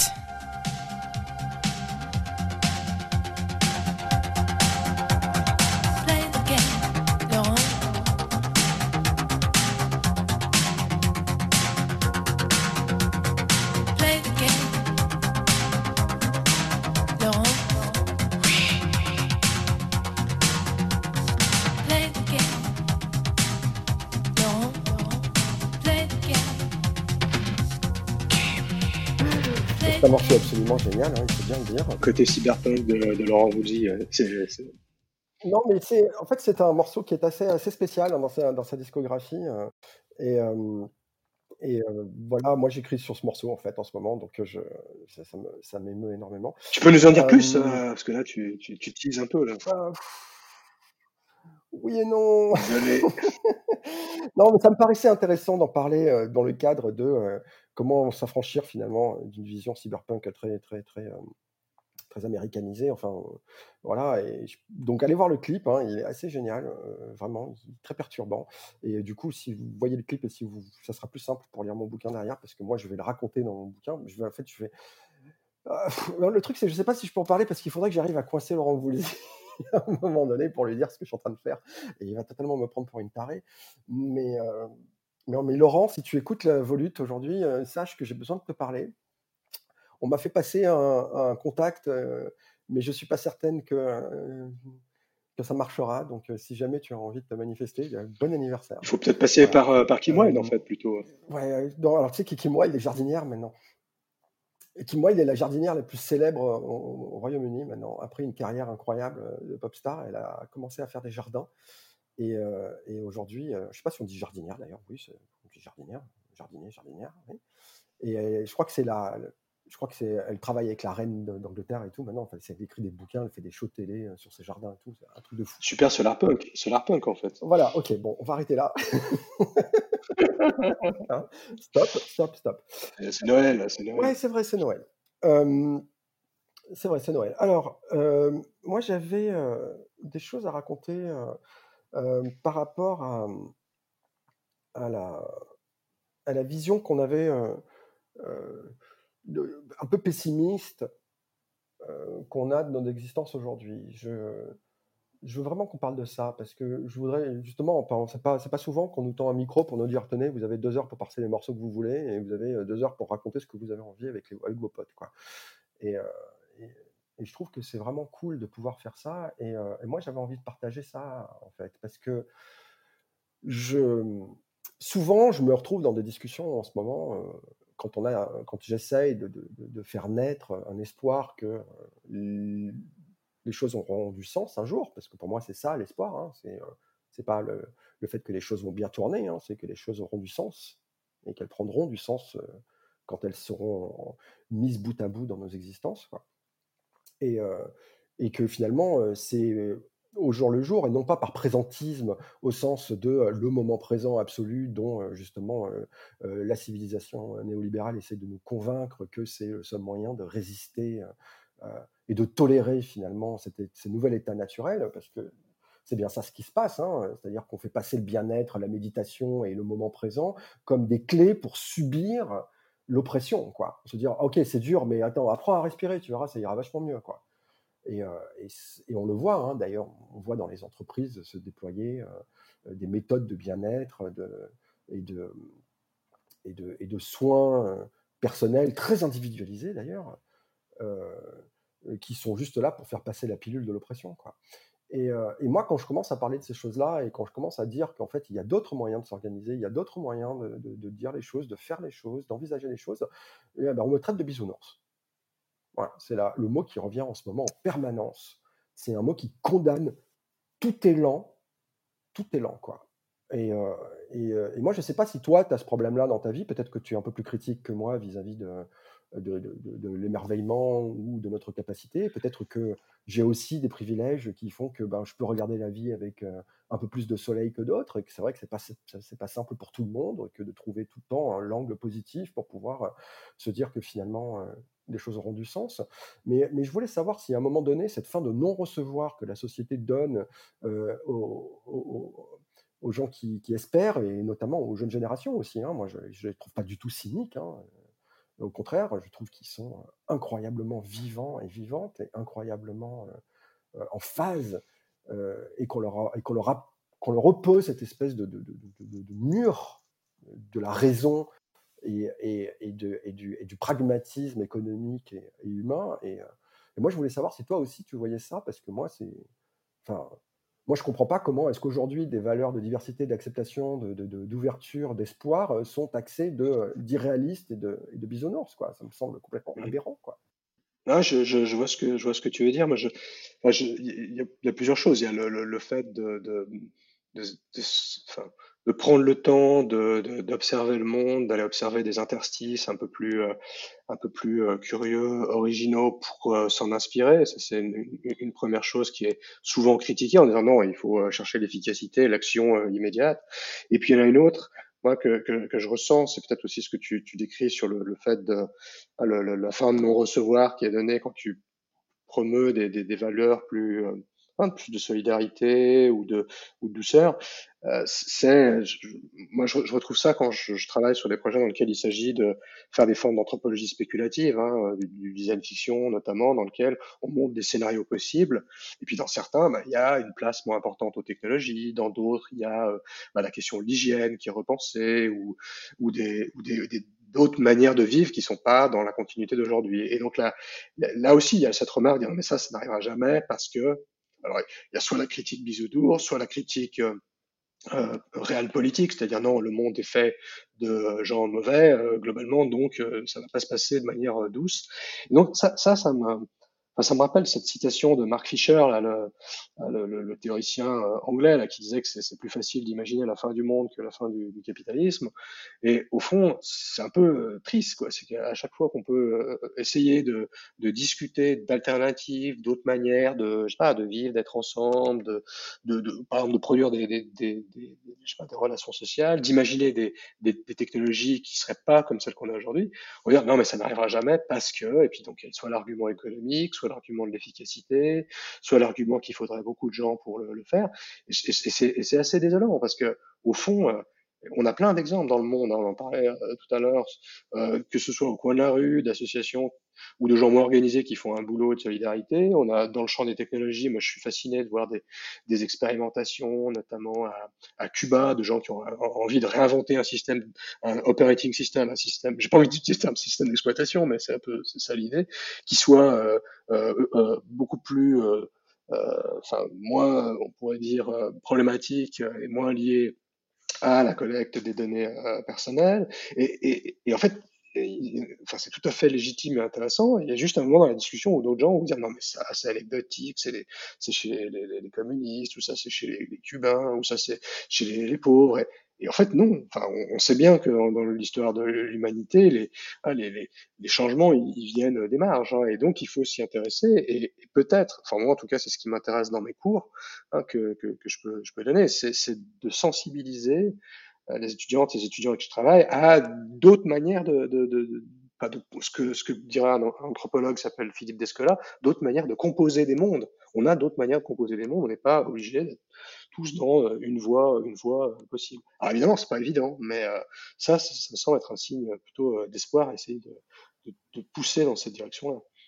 Ouais, euh, Mark Fisher, qui était un type, euh, qui était un type euh, assez, assez intéressant, hein, et qui, d'ailleurs a été tellement. euh, euh, il avait, conçu cette idée de ce qu'il appelait le, business ontology, l'ontologie des affaires, quoi, c'est-à-dire cette espèce de, justification quasi naturelle du capitalisme euh, qui poussait finalement à mettre en mesure euh, tout le réel et tout, l'humain, en fait, et qui débordait dans tous les courants de pensée. Et c'est exactement ça qu'on a aujourd'hui, c'est-à-dire que quand on décide d'envisager les choses différemment, bah, eh ben, on nous dit bah, c'est pas réaliste d'un point de vue.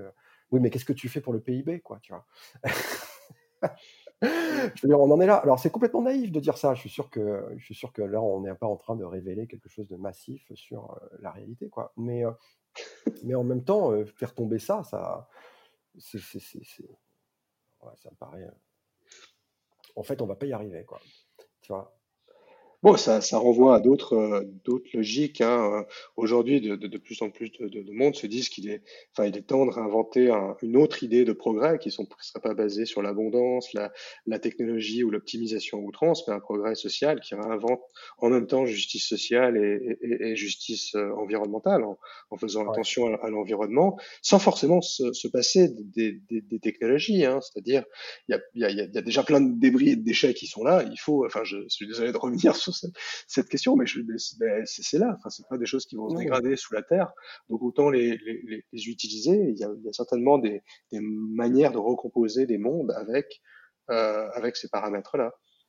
Oui, non, mais tout à fait, c'est déjà, c'est déjà en train d'arriver, quoi. Euh, non, moi, je pense que c'est, euh, pour moi, le- même la notion de progrès, de toute façon, est pas bonne, hein. donc, je, moi, je, je, tu vois, tout le monde me dit, euh, en ce moment, j'entends parler d'effondrement partout, tu vois, la collapsologie, moi, c'est quelque chose qui me fait vomir. Enfin, je veux dire, comment tu peux t'effondrer si t'es pas debout, quoi? Moi, j'ai pas l'impression qu'on soit debout, j'ai pas l'impression que notre société soit debout, hein. Surtout que d'autres euh, gens se sont déjà effondrés avant nous et puis bah euh, ouais, enfin, ils ont l'air de, de, de, de, de, composer ou de recomposer euh, sur leur territoire. Mais alors, comment est-ce qu'on comment est-ce qu'on combat finalement et, je crois que c'est là où on va finir, euh, c'est sur ce thème-là où j'aimerais qu'on termine cette, discussion. Comment est-ce qu'on combat finalement cette corruption de l'idée de nature? C'est-à-dire que si on réfléchit bien, aujourd'hui, le- notre, notre civilisation, elle s'est placée sous euh, la logique de euh, le, capitalisme et euh, l'organisation euh, de la société la plus pure, parce que c'est celle qui correspond le plus à une nature humaine de, euh, de combat, de compétition, de, euh, d'égoïsme, d'individualisme, de tout ce que tu veux, quoi.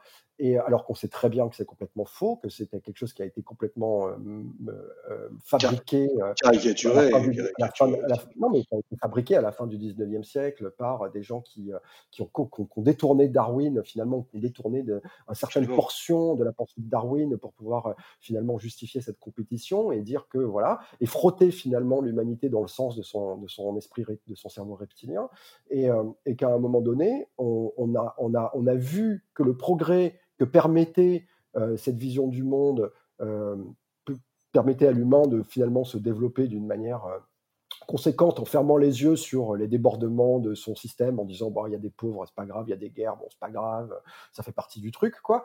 Mais mais mais en fait ils se sont appropriés l'idée de nature elle-même. Et, aujourd'hui euh, quand euh, on parle de hiérarchie, c'est-à-dire quand on parle de multiples systèmes d'oppression euh, qui s'exercent à la fois sur les corps des, corps marginaux, sur le corps des femmes, sur les corps des, des non-ayants, des non-possédants, euh, sur le corps de tout ce qui ne rentre pas dans les canons de cette définition euh, de, la, nature, euh, est-ce que finalement cette nature-là, dans la bouche de l'oppression, c'est pas un cop-out complet parce que c'est ce qui leur permet de continuer à nous abuser? Parce que à partir du moment où l'humain il s'est extrait de la nature et qu'il a dit qu'il y avait la nature et qu'il y avait lui, et qu'on lui avait dit tu peux utiliser la nature et tu peux l'utiliser dans un sens de progrès, alors à ce moment-là, tout ce qui est taxé de naturel peut être abusé et, tout ce qui est non naturel peut être abusé aussi. Donc, euh, en fait, ils ont, ils ont gagné sur tous les plans. Quoi. Donc, comment est-ce qu'on fait pour reprendre le contrôle de cette idée de nature, euh, pour la retourner euh, à notre avantage? Comment on fait? Est-ce qu'il y a une piste? Là-dessus dans l'anthropologie Parce qu'à mon avis, la clé, c'est l'anthropologie. hein. La clé, c'est la manière dont on vit, c'est la manière dont on échange et dont on confronte nos intimités, en fait. Quoi. Et comment est-ce que ces intimités qui finalement jaillissent de notre calia, de notre, de notre pure subjectivité, trouvent euh, dans leur ensemble et dans leur interconnexion euh, le chemin vers une nature immanente qui, euh, voilà, qui nous permet de. J'utilise plein de gros mots parce que je suis, en- je suis à fond, quoi. Mais euh, Parce que c'est Noël. Parce que c'est Noël. c'est Noël. allez, je Mais peut-être- donne ce soir. Peut-être pour, rebondir là-dessus, c'est peut-être aussi ce qui, ce qui, ce qui nous rejoint dans, toi, toi dans ton travail et, et moi dans le mien. C'est le, le, le- et, c'est, je pense que c'est une, ambition extrêmement euh, légère, hein, mais c'est, de, de- de produire des, des, des, des récits, des formes de, de description qui montrent en fait toutes ces nuances qui sont pas euh, présentes dans la caricature de l'idée de nature ou dans l'idée de, société.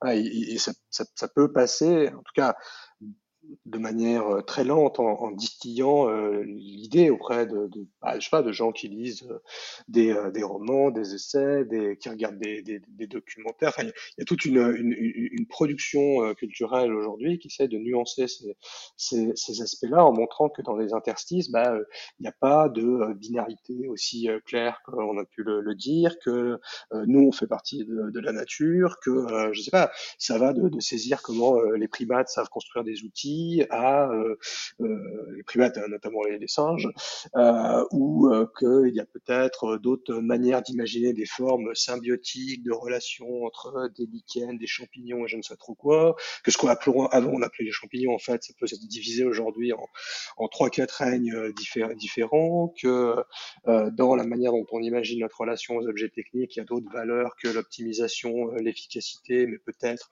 aussi des formes de, de collaboration, d'épanouissement. Et donc ça, ça, ça, implique de, de pas juste de, dire voilà ça existe, mais de, saisir en fait comment euh, comment on fait on construit une société avec ça, avec des valeurs qui soient plus euh, euh, plus plus plus positives que celles de l'exploitation, de la compétition ou de ou de l'effondrement. Ça c'est peut-être un, premier un premier élément de réponse. Puis un deuxième, c'est que Derrière, ce- derrière ces, ces constats, il y a certainement des, des manières d'expérimenter, c'est une nouvelle manière de composer des, des, des mondes, de, de- des manières de, de, s'organiser, de, rediriger euh, bah, nos, nos, nos, activités, et qu'il s'agit de les mettre en pratique au-delà de, ces récits. Moi, c'est une des raisons pour lesquelles je, je- suis assez intéressé d'être euh, enseignant dans une école d'art et design qui enseigne également en, en, en école d'ingénieur, en école, de- enfin en, en université euh, sciences sociales, c'est ça permet aussi de, de, de, de, toucher des, des gens qui ont des manières différentes, d'avoir prise sur le monde,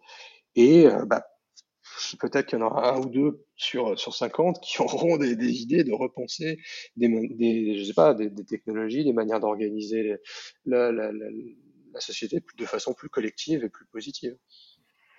Bah, ouais, ou- non, mais totalement. Mais en fait, il y a, en fait, il y a plein de pistes. hein. Euh, ne serait-ce que la manière dont on s'organise dans les ZAD ou dans les ZAG, euh, ça me paraît important. Euh, la manière dont justement on utilise la praxis, c'est-à-dire dans le design notamment euh, des objets, dans euh, la récupération de la technologie, ce que tu dis, sur, le recyclage aussi de ce qui a déjà été fait, de ne pas produire plus, mais au contraire d'essayer de voir comment est-ce qu'on peut approfondir et creuser ce que nous avons déjà, plutôt que de tout le temps chercher absolument à trouver des nouvelles formes d'eux euh, regarder mieux. C'est comme si on vivait finalement dans du post-apo actualisé en permanence, quoi.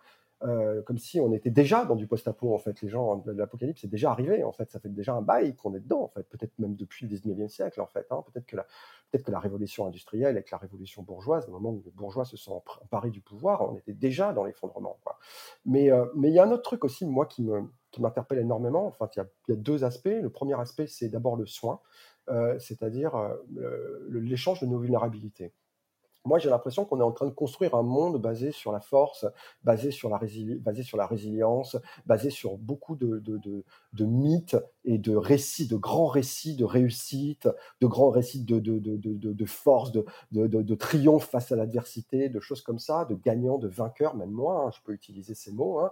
Euh, mais j'ai l'impression que s'il y a bien un truc que nous a appris cette année 2020, c'est que euh, on est tous et toutes vulnérables de la même manière, quoi. Et, euh, et que, et enfin de la même manière au sens de la calia, c'est-à-dire au sens de la manière dont on ressent la vulnérabilité, quoi. Je dis pas qu'on est vulnérable, on a tous euh, et toutes nos, degrés de, tolérance à la, à la douleur et à la souffrance, euh, mais, mais par contre, on a bien pris et pris conscience de notre vulnérabilité commune. Et cet échange-là, moi, je le trouve, en tout cas en ce moment, et j'ai écrit sur le sujet dans une anthologie qui est parue à la Volte, hein, qui s'appelle Demain la santé, euh, une, anth- une anthologie qui a été, euh, euh, pour moi, un vrai moment de, révélation. Euh, j'ai écrit un texte précisément là-dessus, c'est-à-dire le moment où on va réussir à sortir de euh, notre rapport à la, à la force et notre rapport au triomphe, et plutôt d'essayer de dire, mais attends, mais en fait, euh, même si on est fort, etc., en fait, ce qui nous rapproche vraiment, c'est c'est nos faiblesses, quoi. Et c'est, enfin, nos faiblesses, même faiblesse, c'est un mot qui est défini depuis une position de pouvoir. Euh, mais c'est euh, c'est ce moment où on est euh, tous et toutes dans nos lits et qu'on et qu'on est qu'on dort de la même manière et que pendant ce sommeil-là, tout le monde peut venir nous faire ce qu'on a envie de nous faire. Et donc, on est dans cette position-là. Quand qu'on a tous et toutes le même la même sensation de douleur quand on ressent euh, la douleur, même si on peut pas l'exprimer. Et est-ce que dans le soin, est-ce que dans justement cette, cette rébellion que va avoir euh, l'acte de soigner euh, face à la, la nécessaire validité et la nécessaire rentabilité de l'acte de soin. Quoi. Est-ce que là, on n'a pas vraiment une vraie révolution sociale, c'est-à-dire comment le, de prendre soin de l'autre, de porter de l'attention à l'autre, d'aider l'autre. On revient à l'idée de solidarité, mais même l'idée de solidarité, elle a été très teintée de politique, alors que finalement, le, la, notion d'attention à l'autre et de soin à l'autre, elle est, elle est, elle est, elle est, pour moi, elle est vraiment d'actualité là. Et, euh, et elle est très pratique et elle est au-delà des, idéologies parce que moi, je sais que quand euh, je vais aider quelqu'un dans la rue et que, que j'ai un- quelqu'un qui me dit non mais ne le fais pas parce que c'est pas ta faute, il est dans la rue, c'est pas sa faute à lui, c'est la faute du système. Mais si jamais tu vas l'aider, tu renforces machin. Mais moi, j'en ai rien à foutre. Le mec, il souffre et si je me mets à sa place et même si j'y suis pas et même si l'empathie a ses limites, je peux comprendre euh, je peux comprendre ça, quoi, et, je suis, je suis politiquement euh, consciente de ça, quoi. Donc pour moi, ça c'est un premier, euh, ça c'est un premier vecteur important. On va travailler sur la question à Marseille euh, euh, en janvier euh, avec euh, avec la Volte notamment et à travers de Malin Santé justement pour accompagner des soignants et des gens qui se posent ces questions-là et des soignés aussi euh, pour essayer de voir si on peut tenter de- de- de- de- d'articuler cette parole en tout cas qui est une parole qui n'est pas Oui. qui n'est pas dite qui, qui- qui est très peu entendue quoi, très très peu d'ailleurs c'est très intéressant de voir que dès qu'on commence à essayer de, donner la parole aux soignés et aux rapports soignants soignés qui dépassent finalement les cadres de la norme médicale etc on a tout de suite des levées de boucliers en face en disant ouais mais non mais c'est médecine alternative euh, euh, on nous sort de l'expertise c'est très dangereux pour la société mais en fait c'est de la connerie quoi on le sait que c'est de la connerie quoi mais en même temps, on s'acharne à croire que parce que la notion de progrès nous a habitués à cette finalement, à- à- à- c'est c'est- c'est du euh, comment, c'est patronizing quoi. C'est euh, comment on dit en français, c'est euh, paternaliste. Paternaliste. Ouais, complètement paternaliste, quoi. Donc moi, ça, c'est pour moi, c'est un premier vecteur d'échappée qui est, qui est très très important. Euh, cet acte d'aimer l'autre inconditionnellement en, en ce qu'il nous ressemble de plus fragile, en ce que sa fragilité nous ressemble intensément, quoi. Tu vois. Et euh, cette question du soin, moi je, je- je- elle n'était pas, enfin je suis absolument d'accord je, je trouve très bien ce que tu, ce que tu dis.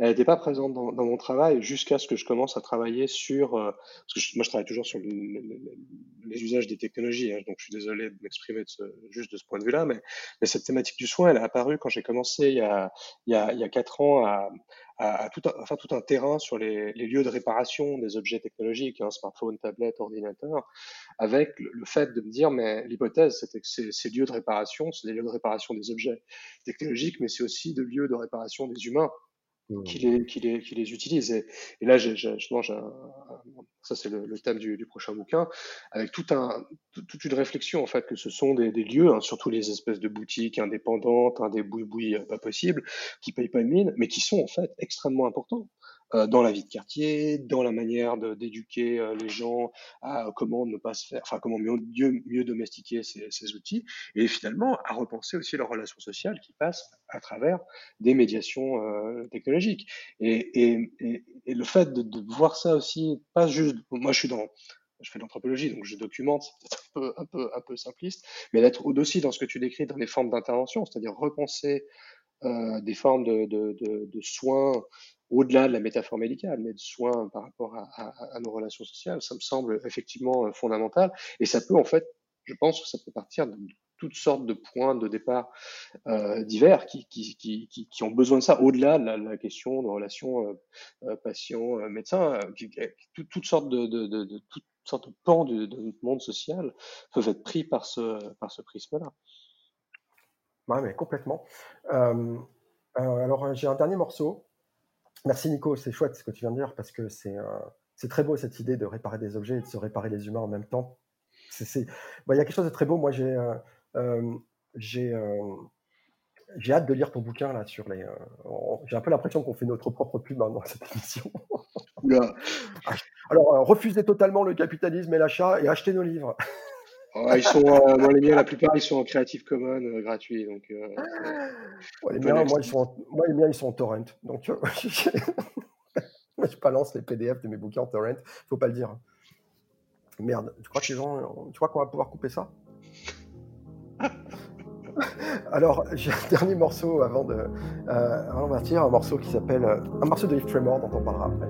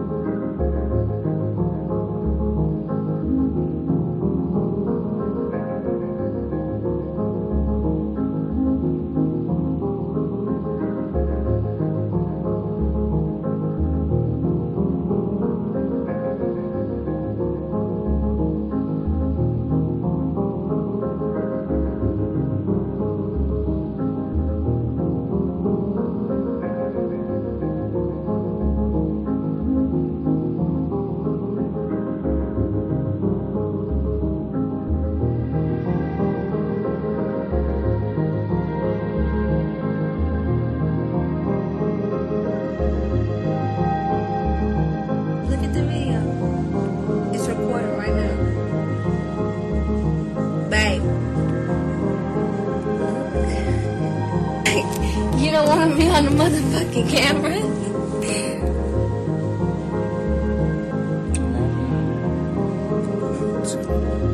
the fuck are you looking like that for?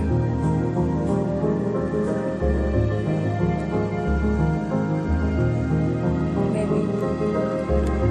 Maybe. No, get up.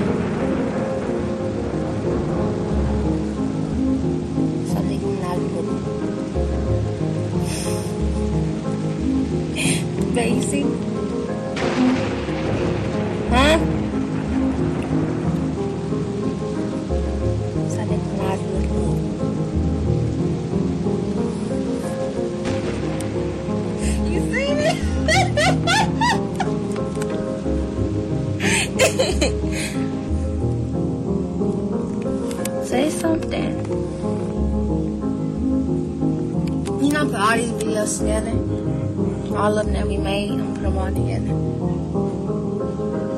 As we get older and older and older, yeah, I love a bunch of videos.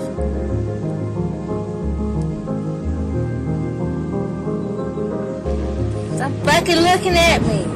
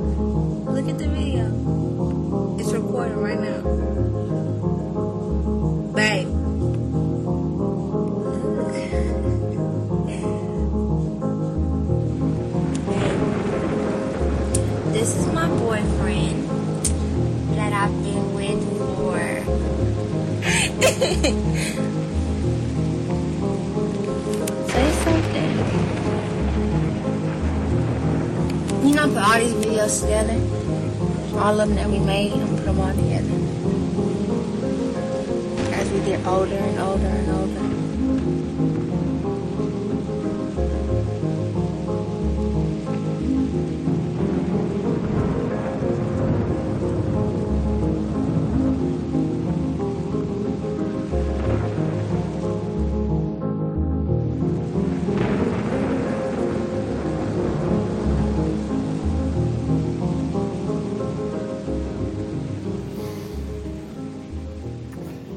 euh, un morceau de Yves Tremors qui s'appelle Limerence. Alors c'est très intéressant ce mot, je le connaissais pas du tout et du coup j'en ai fait le nom de mon blog là parce que je me suis dit tiens pourquoi pas refaire un blog. Et, euh, et alors Limerence c'est un mot qui est, qui est super beau, qui est en fait qui existe en français, qui s'appelle limerence et en anglais. Et c'est l'acte de tomber amoureuse en permanence de tout. Euh, des gens, des choses, de, de, de, de, la joie, de sa propre souffrance en fait. Et c'est cette espèce de, choc permanent qu'on a face à l'émerveillement euh, de l'amour perpétuel qu'on peut avoir pour les phénomènes d'être en vie en fait. Quoi. Quand on est malheureusement, quand on a la capacité de pouvoir le faire, parce qu'encore une fois, tout le monde, tout le monde n'a pas ça. quoi. Bah, tu m'attendais pas à ce qu'on aille aussi loin, en fait. Hein. C'est cool. Hein. Je vais faire une conclusion bisounours à mort, quoi. C'est d'ailleurs amusant ce terme, cette métaphore bisounours, euh, enfin, soit utilisée enfin, par des gens qui ont, je pense pas qu'ils regardaient les bisounours à l'époque. Et, et, je me rappelle d'une discussion avec un, un collègue qui, qui devait traduire des, des, articles de journalistes français, puis il savait pas trop comment traduire cette expression de bisounours en anglais. Euh, comment on peut le traduire euh? Comment, comment Parce qu'il y, avait un personnage en fait. Euh, enfin, c'était, les bisounours, ça existait dans d'autres pays que, que la France, je pense. Les Kalinours, de Care Bears en anglais. Ouais, ah bah, c'est bien, tu vois, bah, c'est bien ça, très bien. Et, euh, et moi j'ai envie de me poser la question finalement de on parlait de, bisounours tout à l'heure, d'être des bisounours. Euh, tu disais, euh, comment ça se dit bisounours en anglais? En anglais, c'est care bears, les ours qui prennent soin. Et, euh, en québécois, c'est calinours, c'est ça? Mais, mais du coup, est-ce que c'est pas ça Putain, est-ce que c'est pas ça qu'il faut faire quoi? Est-ce que le, alors le care, ok, c'est une notion qui est aujourd'hui un peu galvaudée, le prendre soin. mais est-ce qu'on pourrait pas tenter d'aller un peu plus loin et de dire que le care, c'est pas simplement prendre soin, s'occuper d'eux, c'est notre capacité à euh, nous dépasser euh, pour, euh, pour ce qui nous dépasse en tant qu'humain, quoi. Et, et, et d'avoir envie d'aller ben, d'aller plus loin que, que les apparences, d'aller plus loin. Tu parlais d'interstices tout à l'heure, mais avant de pouvoir voir les interstices, il faut avoir envie d'aller les voir, il faut avoir les capacités d'aller les voir. Et donc, est-ce que c'est pas quelque chose qu'on devrait intégrer aujourd'hui? Euh, toi comme moi, on est enseignante, toi comme moi, on est au contact de, notre génération tout le temps, euh, on est au contact d'un certain nombre de combats, et certain nombre, d'un certain nombre de messages culturels et d'un certain nombre de, créations. Euh, est-ce que ça, c'est pas quelque chose qu'on pourrait vraiment mettre au cœur de notre transmission, de, cette transmission de l'acte, de l'émerveillement, de notre capacité à tomber amoureuse? Ah, je, suis, à, je suis à 100% là-dessus. un des points qui, m'intéresse beaucoup dans la, enfin, les raisons pour lesquelles je suis allé vers les, sciences de l'observation, hein, à la base dans les sciences naturelles, puis ensuite vers, l'anthropologie, c'est l'intérêt pour l'observation et, et, tout une, un, répertoire de fascination, d'émerveillement, de curiosité, d'être intrigué par euh, bah, des observations qui peuvent avoir trait à, à des éléments naturels, à des pratiques mmh. euh, humaines, et, et, et, avoir en fait la formidable diversité euh, de, de, de tout ça qui, qui n'est certainement pas euh, rendu, euh, dont on ne rend pas grâce quand on, quand on voit, je sais pas, toutes sortes, toutes sortes de, pratiques, de conflits ou de, de, controverses. Donc du coup, le, comment retrouver, comment apprendre en fait à remarquer, comme ça c'est moi, je suis très inspiré par l'anthropologue américaine Anna Tsing, hein, qui, qui, écrit sur les, les, arts de remarquer, les arts de faire attention. Ça me semble, euh, ça me semble fondamental. Mais ça, mais ça s'apprend en fait. C'est un peu comme à l'époque, il y avait les, moi c'était même avant notre époque, hein, les, les, leçons de choses euh, ou comment apprendre à s'émerveiller des objets, à interroger nos petites cuillères, comme le disait euh, Georges Perec. Bah, je pense que ça, c'est une mission, en tout cas moi, que j'ai bien envie de, de poursuivre. Alors, évidemment, en allant regarder dans des interstices un peu étranges. Hein, j'ai parlé de Reggae 8 bits, j'ai parlé de, euh, boutiques de, réparation. Euh, j'ai beaucoup envie de m'intéresser à la fête foraine hein, dans, dans d'autres projets. Là, je travaille sur les questions des, pratiques dans, les Alpes. Mais à chaque fois, l'idée, en fait, c'est d'aller soulever une pierre, puis voir sous la pierre, il y a un fourmillement de, choses étonnantes qui pourraient nous, nourrir hein, dans, le prolongement de ce que tu disais. Ouais, non, mais complètement. Moi, c'est, euh, moi, j'ai cette, cette- je me suis rendu compte que c'était ça qui m'avait d'abord enfermé dans les mondes virtuels et puis qui maintenant m'ouvre au monde autour de moi, quoi. Et c'est en, en fait, je me suis rendu compte de ça en faisant des robes pour les gens, quoi.